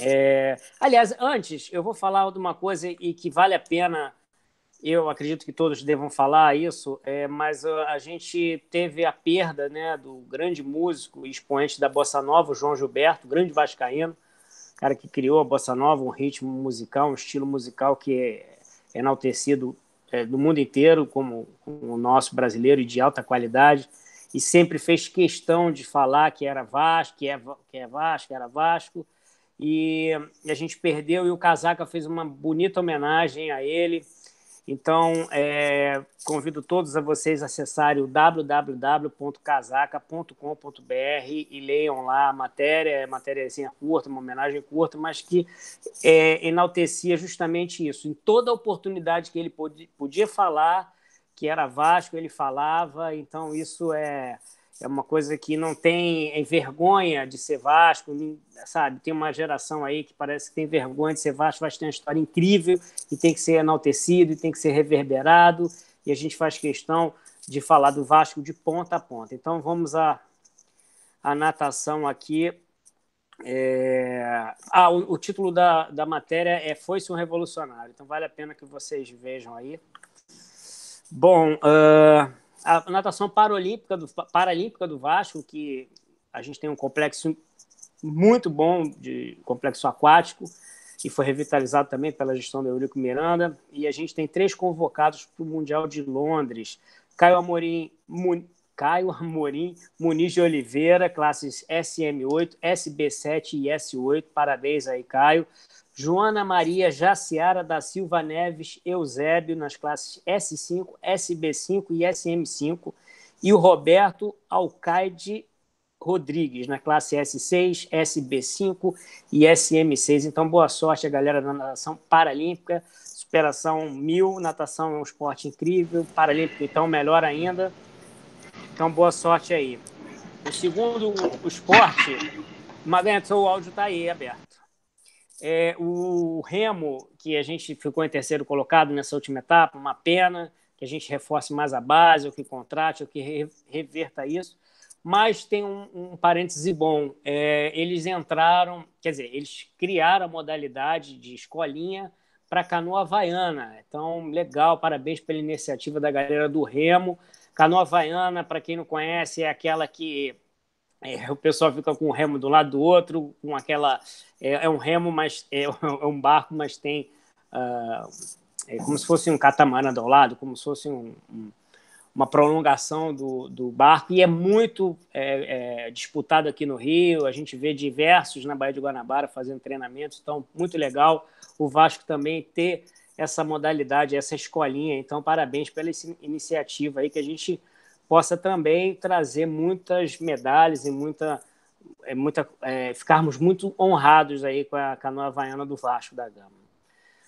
Bom, futebol de mesa é o próximo, é o próximo esporte. A gente sempre é, fala desse, dessa modalidade, futebol de mesa e, ou futebol de botão, para quem é mais antigo como eu, prefere. Então, o Brainer Vermüller, multicampeão da modalidade dadinho, retorna ao Vasco. Então, pô, seja bem-vindo de volta aí. É, Brainer, então, futebol de mesa do Vasco se reforçando e vai trazer mais e mais campeonatos e, e medalhas e troféus para gente. Futebol de mesa também, o Abel Cepa é campeão do Subbútil e fica em segundo nas chapas em Open Internacional. Então foi muito legal aí essa galera do, do futebol de mesa, sempre trazendo, e a gente sempre vai reverberar aqui para o pessoal. Karatê o Vascaíno Lucas Matheus é ouro na etapa classificatória do Brasileiro em São Paulo. Parabéns aí, Lucas, a toda a galera do Karatê e dos esportes de luta do Vasco também. E o boliche, o Vasco é campeão carioca de quartetos. Então, o boliche também, a gente sempre com ótimo desempenho. Parabéns a essa galera aí que faz um, um bonito trabalho. É, Matheus Lima, Marcelo Soares, a Lúcia Vieira, sempre a gente está falando aqui e o Márcio Vieira. Então, parabéns aí, galera do Boliche do Vasco. Vou passar agora para o Eduardo Maganha com o basquete. Beleza, Yuri. Vamos lá, basquete. Tem boas notícias. É, Campeonato Estadual Sub-19, Tijuca 42, Vasco 51. Isso foi nesse final de semana. É, foi na sexta-feira, perdão. E a final do intercolegial aconteceu entre o Colégio Vasco da Gama e o Centro Educacional Santa Mônica. E deu Vasco, 40 a 39, um jogo bastante emocionante. E o Vasco chegando então ao pentacampeonato do Intercolegial, uma competição promovida aí pelo SESC, pelo, pelo jornal o Globo, uma, uma competição é, tradicional aí na, nos colégios né? É, o Vasco foi campeão na, na categoria é, sub-18 federado, masculino. Certo? E tem mais colégio Vasco da Gama, não acabou ainda não. É, no sábado começarão uh, os jogos lá do, do, dos Jogos estudan Estudantis e o Colégio Vasco da Gama vai enfrentar o, a Vila Olímpica de Madureira, nas categorias sub-14 e sub-17. Os horários ainda não foram confirmados, mas a gente mantém os vascaínos que são fãs de basquete, a gente vai manter informado é, esses vascaínos para poderem ir lá em São Januário assistir Vasco, o Colégio Vasco da Gama contra a, contra Mangueira pelos Jogos Estudantis, sub-14, sub-17. Sábado agora. Nota aí na agenda, galera. Aproveita. É uma boa aí, ó. aproveita. É você que está planejando se associar ao Vasco, coloca para fazer isso aí no sábado. Apareça lá, se associa ao Vasco e assiste os jogos estudantis Vasco contra Mangueira, Colégio Vasco da Gama contra Mangueira, categorias sub-14, sub-17. E é isso aí, a gente reforçando mais uma vez, o Casaca apoia as categorias de base do basquete, porque entende que é, esse é o caminho para a gente obter gerações vencedoras que cheguem a, ao time adulto. E, e, a gente também sempre reforça que ainda assim é, é preciso aumentar o investimento no basquete do Vasco, é, tanto no adulto como nas categorias de base. Beleza? Segue daí, Sérgio. Ó, eu, deixa eu só dar um recadinho final aqui, já emendar no meu recado final. É, mandar um grande abraço aí para o Dinoel, que está voltando dos Estados Unidos. Espero que na semana que vem a gente já, já tenha aqui o Dinoel Santana participando normalmente do Casaca no Rádio. Então, já deixo aqui meu abraço, meu recadinho final. Eurico vive! Muito bem. Tá aí o nosso Eduardo Maganha, deixando o bordão do Dinoel Santana. Né, lembrando aqui o bordão do Dinoel Santana no programa, semana que vem provavelmente estará conosco aqui. Bom, vou ler aqui o estatuto, como eu prometi, artigo 40 e o artigo 42.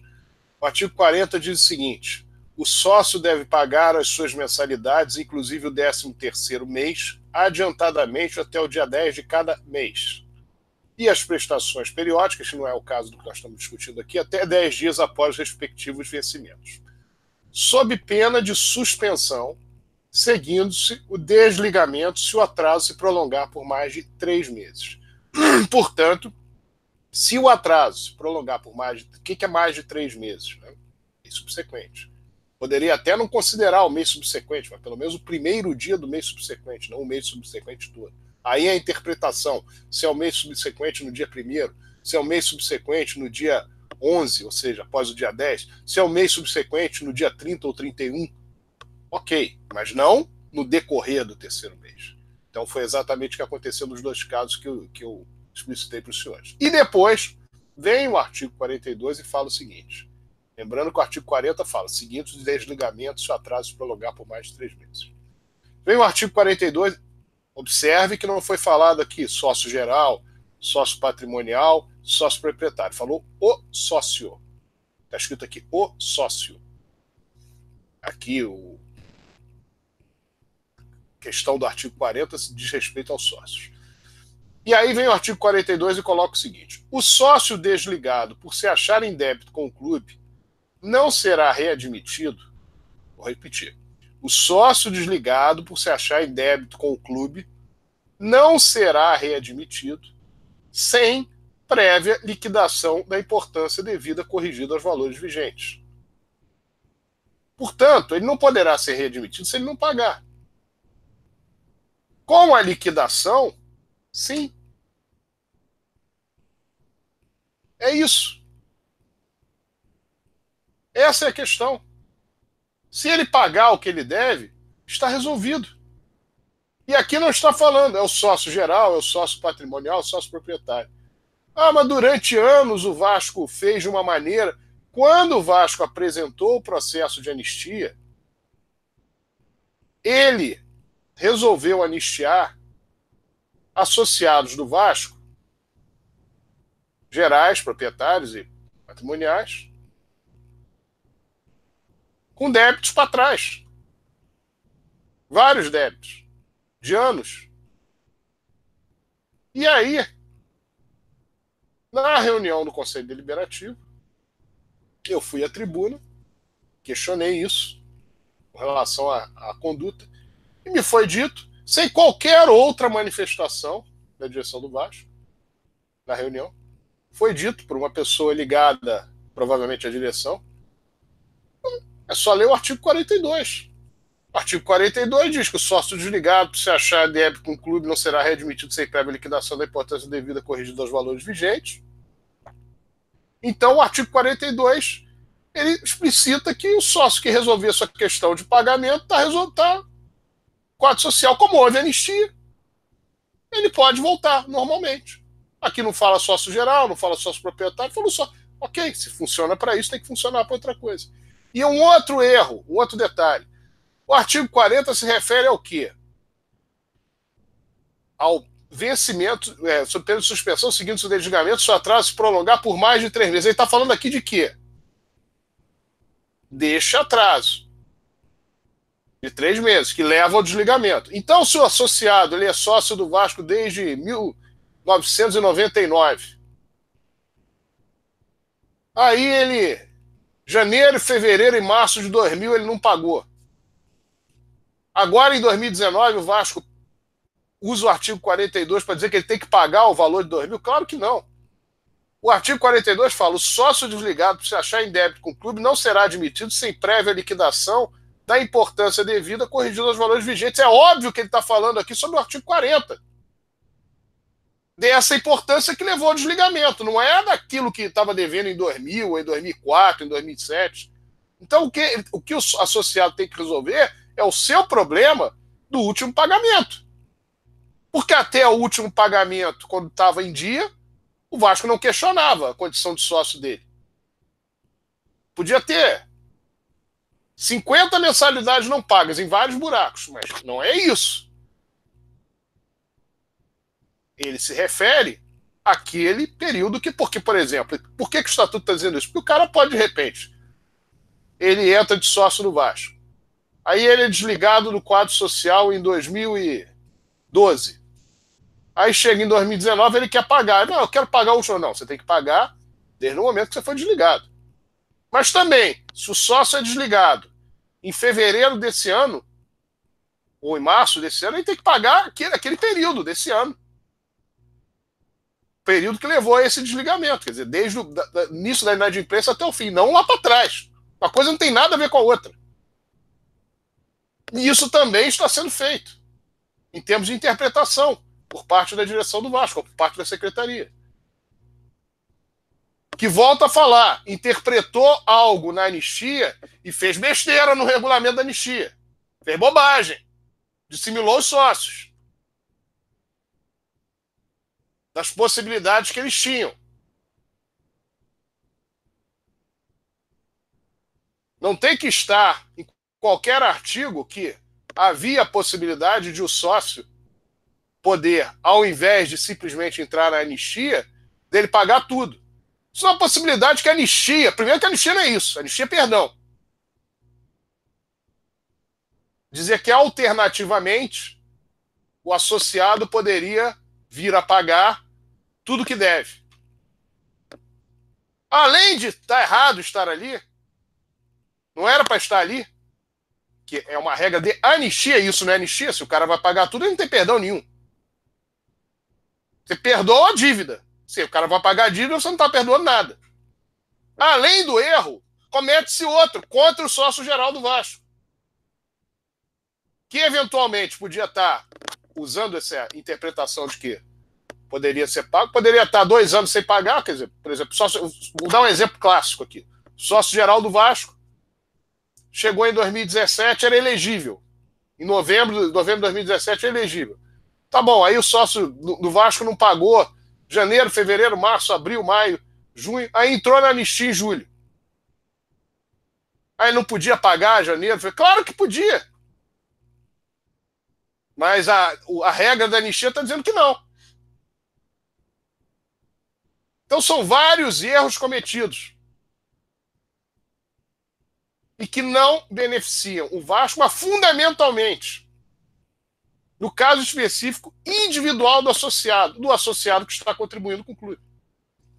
Então, além de o associado do Vasco adentrar no quadro social agora, que nós esperamos que adentre, que tenha realmente uma, uma grande presença de novos sócios no Vasco, que seja cobrado por parte desses associados que a direção não coloque regras que não existem, não estão dentro do estatuto.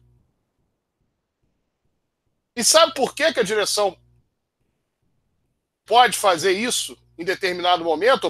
O que, que ela pode pensar em fazendo isso? É porque as ações são individuais.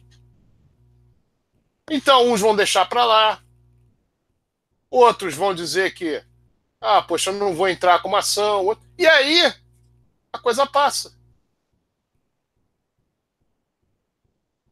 Isso que está acontecendo é muito grave. Não pode acontecer.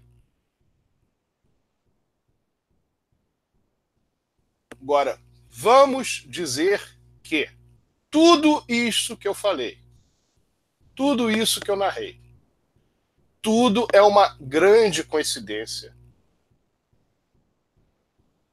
os erros estão sendo cometidos sem que as pessoas tenham noção do que estão sendo cometidos, que estão, que estão sendo cometidos. Vamos consertar os erros. O que, que aconteceu de concreto? A insatisfação de alguns sócios. Ou não sei de tantos, alguns que, no caso que eu conheço. Vamos fazer a coisa de uma maneira que seja de bom senso para que simplesmente as pessoas, com o cumprimento das suas obrigações, resolvam. O que não pode é você chegar na secretaria do Vasco, a pessoa vir dizer: Ah, mas você tem. Não eu, né? eu sou sócio emido do Vasco. Ah, as pessoas têm, o fulano de tal tem um débito que ele tem que pagar lá de 2013. Tem nada a ver uma coisa com a outra. É só ler o artigo. Só ler o artigo 40 e ler o artigo 42. Não tem nada a ver uma coisa com a outra. E a questão do terceiro mês também está muito claro ali. Agora, fazer uma interpretação das coisas para criar esse tipo de problema, com que objetivo? Outra coisa, o estatuto diz que para o associado chegar lá ele tem que pedir, ele tem que pedir para a direção do Vasco para pagar? Claro que não. Isso é um, é um ato normal da secretaria do clube. Só receba. Receba o valor que quer pagar. Ponto. Não é o presidente do clube que tem que entender se, ah, esse associado aqui eu não quero mais no VAR. Não é assim que funciona. Esse aqui está inadimplente, então não quero mais que ele faça parte. Não é assim que funciona. Ah, porque eu interpreto que o sócio geral. Houve até várias gestões. Presidente Antônio Soares Calçada, presidente Eurico Miranda, Roberto Dinamite, presidente. Ok. Mas chegou a essa conclusão: não, nós vamos olhar o estatuto, foi o que foi feito para que a anistia fosse realizada. Nós vamos olhar o estatuto, essa maneira, não está dizendo que é sócio geral, que não tem problema, então, nós vamos então tratar sócio geral, sócio proprietário, sócio, sócio patrimonial, todos no mesmo, no mesmo patamar volta a falar, fez isso, mas já fez errado no processo de anistia. Que, aliás, mexeu com uma coisa que não era anistia, colocou no meio do processo de anistia. Não tinha nada a ver com anistia. E, além disso, faz o que está sendo feito agora. Quero crer, no fim de tudo que eu estou falando, que é uma grande coincidência. Que todas as pessoas estão bem intencionadas e que querem que as coisas se resolvam e Claro que não querem que os associados do Vasco sejam desligados do quadro social e fiquem lá desligados, criar embaraço para que, eles, que eles voltem ao quadro social. Eu quero crer nisso tudo. O que eu vi foi diferente disso. O que eu testemunhei foi diferente disso. E creio também eu que o Vasco não tenha nenhum interesse que as pessoas vão entrando com ações individuais contra o Vasco para o Vasco poder receber o valor que elas querem pagar. Não deve ser interesse do Vasco isso. Então, vamos agir com bom senso. E na reunião da próxima quinta-feira, as pessoas que estiverem nessa situação, não estou preocupado se está nessa situação, eu vou votar em A, vou votar em B, não sei em quem eu vou votar. Não é essa a questão. A questão é que o associado do Vasco que tenha problemas possa nos procurar para que nós possamos dizer: olha, a solução pode ser por aqui, o estatuto está aqui, nós vamos voltar a falar sobre isso lá. E mais uma vez, chamar as pessoas para se associar ao clube. E que as coisas sejam resolvidas de uma maneira que não dê problemas. O que eu fui dizer na tribuna foi exatamente isso com relação ao processo de anistia que foi feito. Vamos fazer as coisas de uma maneira que não tenha problema lá na frente. O fundamento é fazer de uma maneira que não dê problema na frente. E que não tenha problema também com esses sócios que estão querendo simplesmente pagar o Vasco. E que o estatuto permite a eles que pague, que o Vasco pague. Perdão, que eles paguem ao Vasco. É simples.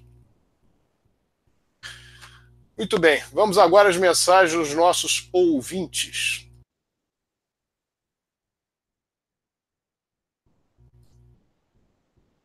Vamos ver se eu as recebi aqui. Vamos lá. Augusto Aristides Jataíde do Japão. Boa noite a todos os ouvintes deste maravilhoso programa semanal, nosso Casaca no Rádio. Boa noite ao Sérgio Frias, Yuri Gaspar, Rodrigo Alonso, Eduardo Maganha, e ele está dando aqui também extensivo ao Juniel Santana e Rafael Furtado, que estão sempre conosco aqui participando, embora hoje não estejam. Estavam com saudades do programa Casaca no Rádio. Obrigado pelo convite para participar da reunião do Casaca, que sempre é realizada no mais alto nível, com vascaínos legítimos, genuínos e verdadeiros. Parabéns ao Felipe Coutinho pela conquista da Copa América, ao Alan também, né? E jogador do Vasco muito merecido, por sinal, e pelas suas magníficas atuações. Felipe Coutinho de São Januário para o mundo, levando a Cruz de Malta no peito e no seu DNA. O Maracanã, padrão FIFA, não tem mais a mesma magia e mística do velho Maracanã de 1989. Sem dúvida nenhuma, meu caro Augusto. Nem, não lembro em nada aquele Maracanã que nós conhecemos. Maurício Ferreira, boa noite. Casaca. Fábio Alves Magalhães. Saudações Vascaínas, Euricão das Massas, Antônio José, boa noite, casaca, no aguardo, saudações Vascaínas, Giancarlo da Cunha, Sérgio Frias, Rodrigo, Yuri Magai, todos os casaquistas, boa noite, essa diretoria é muito fraca. Marco Túlio Alves, boa noite, rapaziada, casaca, Maurício Ferreira Barbosa, estamos juntos, casaca. J. Pires, um grande abraço para toda a família Cruz Maltina, especial para os que fazem o casaca. João Luiz, Natal do Rio Grande do Norte, um abraço a todos de Natal, todos, todos os potiguares né? Tá certa a expressão, tá? É, todos, enfim, todos aqueles que residem no estado do Rio Grande do Norte, capital interior. Gustavo Roberto Jusca. Boa noite, um grande abraço a todos os casaquistas. Eurico Eterno, Alexandre Laureano de Melo, Xande Menor. O que, que o Vasco foi fazer em Nova, em Nova Iguaçu? Não, Foz do Iguaçu. Vasco precisa de lateral direito esquerdo, volante, um 10, um atacante, no mínimo cinco reforços. Concordo contigo. O Vasco precisa de muitos reforços, meu caro Alexandre. Gustavo Roberto, outra mensagem dele. Lucha deve estar super feliz da vida com esse, nove, com esse novo 9 que, que, que tanto estamos precisando. Salve, Jorge. Essa diretoria é muito, muito fraca. Alexandre Ferreira de São Cristóvão, boa noite. Reforços não vieram, mas em compensação, nosso presidente foi passear em Roma, segundo ele, atrás de investidores para o clube. Será que foi pedir dinheiro emprestado ao Banco do Vaticano? Ou será que a bênção do Papa já é o suficiente? Pergunta ele. Guto, boa noite. Casaco, Vasco levado a sério. Eurico vive, casaca. Marcelo Filardes do Recreio, casaca. Guardiões da História do Vasco. Bom programa, amigos. Sérgio Soares, boa noite. Casaca no rádio, ligado aqui de Lisboa, Portugal. Um abraço a você, Sérgio Soares. Coutinho Alain Crias do nosso Vascão campeões. Guerreiro dos Mulambos ficou no cheirinho de novo. Casaca. E aqui só um detalhe em relação à, à viagem do presidente Alexandre Campelo. Parece que foi realmente para buscar. E nós temos que crer, crer nisso foi para buscar projetos, negócios, algo que se queira tentar investir para o Vasco, questões relacionadas a patrimônio, etc. Nós temos que entender o seguinte, que essa gestão ela tinha que fazer o básico ao invés de procurar ações eleitorais. Ela tem que fazer o básico. O básico ela não está fazendo. Então, ela buscando fazer o básico já sairia de uma maneira muito melhor do que está nesse momento. Não busca fazer o básico, busca levar algo à frente que possa vir a trazer algum tipo de satisfação uh, para um futuro, para uma futura reeleição. Isso é muito ruim, mais uma vez, porque não se está pensando em resolver os problemas que estão à frente, e sim criar coisas para o futuro que trarão outros problemas. Mas, independentemente disso, nós temos que acreditar que o Vasco vai no futebol resolver sua questão, vai conseguir fazer uma boa campanha nesse, nessa volta e talvez aí no segundo turno. Vamos torcer para o Vasco ficar pelo menos na posição em que a folha salarial que ele paga diz que ele deve estar. Isso é um ponto crucial. Em relação a eleições, ano que vem, situações, situações eleitorais, nós temos que entender o seguinte: todo mundo quer união, todos os candidatos querem união, desde que a maioria, ou a esmagadora maioria, todos, a unanimidade, fiquem do lado dele. Então é uma coisa natural, todos, todos querem união do Vasco. Ninguém está contra a união. Agora, cada um tem um entendimento de que tem um projeto melhor, que vença o um melhor projeto em relação ao Vasco para 2021. Jomar Francisco, milhões de torcedores, apenas 24.461 24 sócios. Nas entrevistas, os atletas não convocam para ser sócio. Acorda diretoria, ser sócio é ter um Vasco forte. Muito bem lembrado aqui, os atletas não convocam para ser sócio. Seria uma coisa importante que fosse feito aqui pelos atletas do Vasco. Roberto, mais, mais uma sugestão. Roberto, Frank, irmão, eu sou do, do, do Amazonas, moro longe pra caramba, sou sócio exclusivamente por amor ao Vasco, desde que nasci. Ao Vasco tudo, associa Vasco. Pois é, o Roberto, Roberto Franco, se você tiver um problema um dia e tiver nessa gestão e ficar de repente três meses que não, que não tem pagamento, eles vão te mandar vir de Manaus para você resolver o problema. Parece que seria essa a forma como a diretoria do Vasco te trataria. Fernando, parece. Fernando Carvalho, saudações vascaínas. Antônio de Pádua, boa noite. Maurício Ferreira, João Gilberto, Vascaíno Raiz, piscina olímpica, piscina de salto, dinamite por pouco me destruiu tudo. Doutor Eurico Miranda reformou tudo. Também é verdade aqui que foi dito pelo nosso pelo nosso amigo, peraí que eu perdi o nome dele aqui, voltar, Maurício Ferreira, perfeito, Maurício Ferreira. Temos mais aqui alguns, algumas mensagens. Vamos lá. Marcelo Gomes dos Santos. Net Vasco enche o site o saco com várias matérias sobre dinamite. Junto com o Vasco atual, que querem só apagar a maior desgraça, só entre aspas que ele coloca, apagar a maior desgraça administrativa da história do Vasco. Ou algum outro fator politiqueiro. Geraldo de Freitas, apanhar empréstimo para dívida é fácil, tem que se virar, conseguir receita, péssima administração.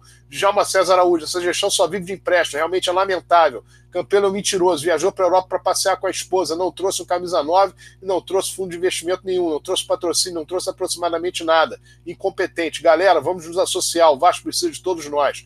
Anderson Souza, ele trouxe um patrocínio basta de 4 milhões de reais, por incrível que pareça, meu caro DJ. Ele trouxe um patrocínio de 4 milhões de reais ano para o Vasco, no caso, para o ano de 2019, depois de não ter apresentado um patrocínio no ano passado. Só para se ter uma ideia, em 2008, 2008, portanto há 11 anos, o Vasco trouxe um patrocínio master no início de janeiro de 2008, 3,6 milhões de reais, que na época todo mundo achou muito baixo. Imagina 11, 11 anos depois, um de 4 milhões.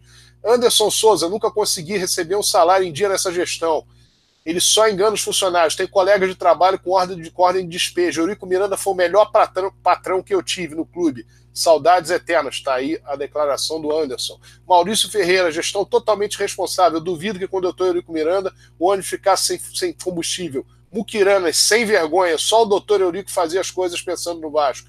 Geraldo de Freitas, sinceramente, eu nunca em lugar nenhum vi uma administração igual a essa. Igual a hora que ele colocou, mas eu entendo que, que ele quer dizer, que ele vontade que ele disse que ele teria de dizer seria essa, creio eu. Roberto Frank, alguma previsão de quando vão trocar a iluminação da boate de São Januário para iluminação de LED padrão FIFA? Yuri Menezes, qual o motivo plausível que justifica a diretoria abrir mão do mando de campo do jogo de extrema importância contra seu maior rival num campeonato dificílimo como o Nacional? Só queria entender. E outra, empréstimos são pedidos corriqueiramente. Quando se tem uma ação visando angariar recursos através de entrada de novos sócios, a diretoria é contrária a isso? Falta coerência nessa gestão. Geraldo de Freitas, apanhar empréstimo para dívida é fácil, tem que se virar, conseguir receita. Não, isso aqui já, essa mensagem já foi, já foi lida. Gilmar Francisco, vamos associar para termos um Vasco forte. Roberto, Frank, todos os grupos políticos Vasco têm que divulgar e ajudar a torcida. Associa Vasco. Quantos mais sócios estatutários, o Vasco mais forte, o Vasco fica mais forte, o clube fica com oxigênio novo. Tá aí então as mensagens de todos os nossos ouvintes que participaram. Um abraço a todos. Venham participem da reunião do Casaca na próxima quinta-feira, todos que puderem, vão à reunião para entender tanto a questão de uma nova associação, quanto a questão do pagamento dos débitos, tudo aquilo que diz respeito ao Estatuto do Vasco e as questões inerentes a esses pontos, para que as pessoas elas não sejam ludibriadas, não porque seja uma má intenção de quem, de quem não, não permite que seja feito o pagamento, mas ludibriada no seguinte sentido, porque elas escutam uma história que muitas vezes é dita por um funcionário que está repetindo aquilo que o seu diretor está dizendo para repetir, o seu vice-presidente tá, tá, tá, do setor está dizendo para repetir, ou que o presidente está tá dizendo para repetir, e que muitas vezes está fora do estatuto, eles também não entendem que estão indo contra o estatuto do Vasco, e aí a pessoa vai lá com uma intenção e é impedida de fazer aquilo que se dispõe. Então, se você tem um associado do Vasco que está lá seis, sete meses sem pagar, poxa, eu vim pagar o Vasco hoje, não, não vou aceitar. Mas não vou aceitar porque, você está desligado. Olha aqui o artigo 42, eu estou desligado, mas eu posso pagar. E eu pagando está resolvido o problema. E eu não tenho que pedir para o diretor, para o vice-presidente, o presidente. Tem que é um ato de secretaria, mais nada. O que está errado é a forma como está sendo dito para ser feito na secretaria. Volto a falar aqui, eu estou falando para todos os associados do Vasco. Um dos associados que foi pagar no dia 31 de maio, que eu fui pagar, que eu, eu vi que podia bater os três meses, eu, passados os três meses, eu fui lá pagar, ele havia pago 13 mensalidades em fevereiro. 13 mensalidades.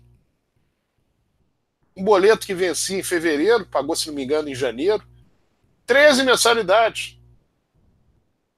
Pagou março, de 2018. Março, abril, maio, junho, julho, agosto, setembro, outubro, novembro, dezembro, dezembro, janeiro, fevereiro. E aí? Aí, três meses depois, ainda no prazo não pode pagar. O que, que houve? E volta a falar. Muitas vezes, se trata de pessoas que são sócios elegíveis. Eu ouvi uma história e um senhor foi lá pagar, aí não podia pagar o, período que ele queria pagar, que eram seis meses, uma coisa assim. Isso não foi agora, foi lá para trás. Ah, pô, eu desisto, vou desistir de pagar, porque o Vasco só vou resolver o problema, não consigo resolver. Ele recebeu o boleto na, na, outra gestão, deixou de receber o boleto. Mas o Vasco faz questão de atrapalhar. E aí, sempre o que, que bate na cabeça das pessoas? É eleitoreiro. Se for alguém ligado, tá tudo certo. Se não for ligado, Vamos mudar? Ah, vamos mudar. Nós entramos aqui porque nós vamos mudar essa realidade. Ok, vamos mudar, então vamos mudar a realidade fazendo, fazendo certo. E pronto. E que aí, em todas as outras gestões, se exige a mesma coisa. Porque vamos mudar, vamos ter paz, vamos nos unir todos. Dessa maneira. Atrapalhando o sócio. É assim que se quer união, que se quer paz, que se quer um Vasco para frente, todo mundo remando para o mesmo lado. É dessa maneira. Então, acima de tudo, é falta de bom senso.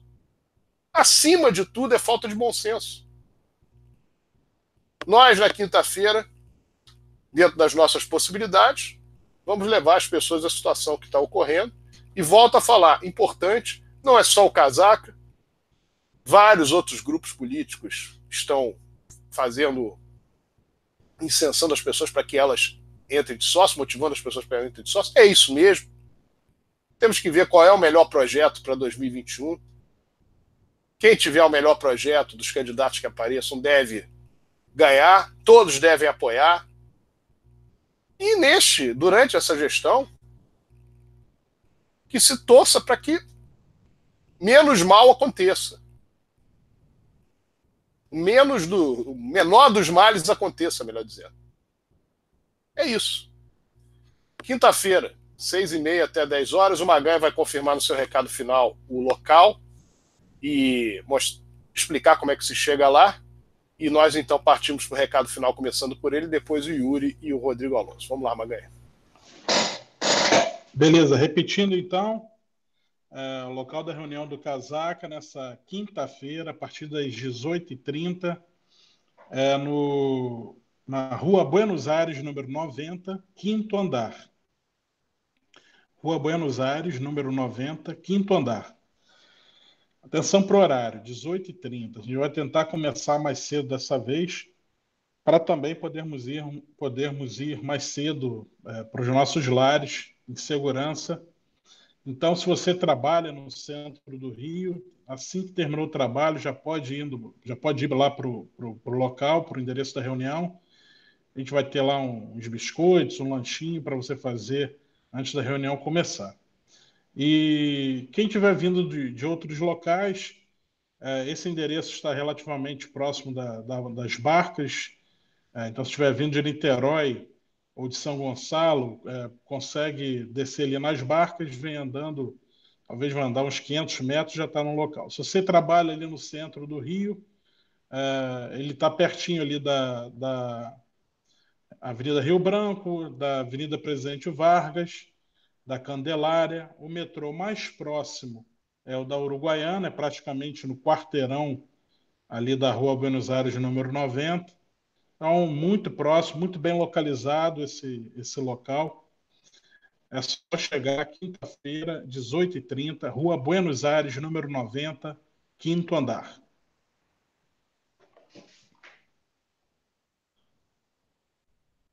Muito bem, recado final agora do nosso Yuri Gaspar.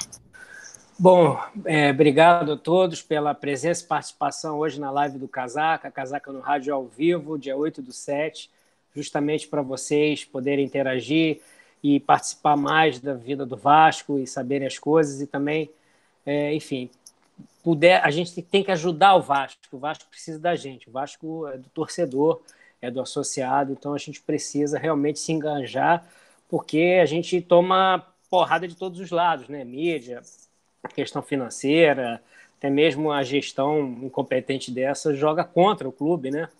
a gente precisa se associar e não deixar mais esses aventureiros entrarem no Vasco, esses amarelos, né? Já segunda vez, já teve o Roberto Dinamite, que agora está sendo enaltecido. Como jogador, sim, mas ele a gente vai sofrer muito tempo por causa do, da administração dele, então é terrível, né? O que acontece. E agora a gente vê é, é, e o discurso deles é o mesmo: é transparência, competência, dinheiro novo, time forte. A gente sabe que não é nada disso, a gente vê e sofre com isso. Então, a gente. É, tudo isso que foi relatado hoje no programa Casaca no Rádio, vocês, vocês veem que eles estão dificultando um, o sócio, o Vascaíno, Vascaína, querer essa, ajudar o Vasco com 750 reais, mais 70 reais por mês, mais o décimo terceiro de 70 reais.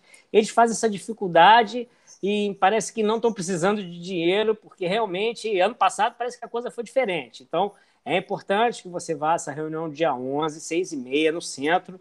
É muito, é facílimo o acesso e a gente precisa que a gente que arregaçar as mangas, ajudar da maneira que puder então, por favor, todo mundo aí que estiver acompanhando Casaca no Rádio, vá na reunião de quinta-feira para que a gente possa se mobilizar e não deixar mais isso acontecer de jeito nenhum.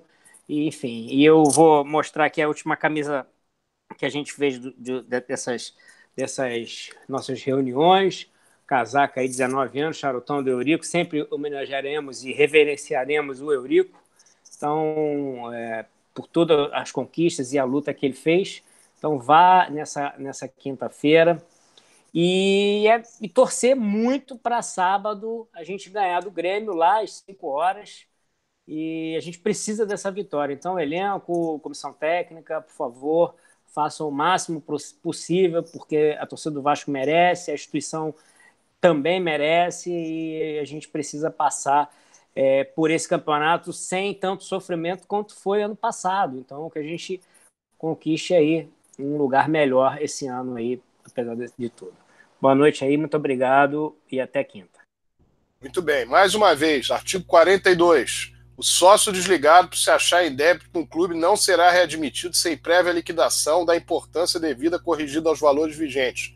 Portanto, o sócio inadimplente do Vasco, que ficou inadimplente porque passou um período superior a três meses de inadimplência, ele tem que pagar aquele período, que pode ser três meses, quatro meses, quatro anos, dez anos, quinze anos, mas é dentro daquele período. E lembrando que aqui se fala no Estatuto sobre corrigir os valores vigentes, nós temos que entender que em 1979, quando o Estatuto foi elaborado, nós vivíamos um período de hiperinflação e não se sabia como é que as coisas estariam tantos anos depois. Mas, fundamentalmente, isso, que o sócio tem que entender que ele tem o direito de pagar o Vasco, pagar aquilo que está para trás do momento do desligamento, quer dizer, daqueles meses que fizeram que houvesse o desligamento, dali por diante, ele pagando aquilo tudo, ele pode voltar a ser associado com de regatas Vasco da Gama. Vamos agora ao recado final do Rodrigo Alonso. Bom, boa noite, Sérgio. Boa noite, Yuri, Maganha é, reforçar aí a convocação para essa reunião de quinta-feira, a partir das seis e meia ali na rua, rua Buenos Aires, número 90, ao momento daquele, daquele sócio que está inadimplente ou aquele que quer se tornar sócio tirar suas dúvidas. É, agradecer aí o pessoal do chat do YouTube, os grupos de WhatsApp que participam aí da, desses debates sobre Vasco. Lembrar o pessoal de se inscrever no nosso canal, de ativar o sininho para ser notificado quando começarem as transmissões.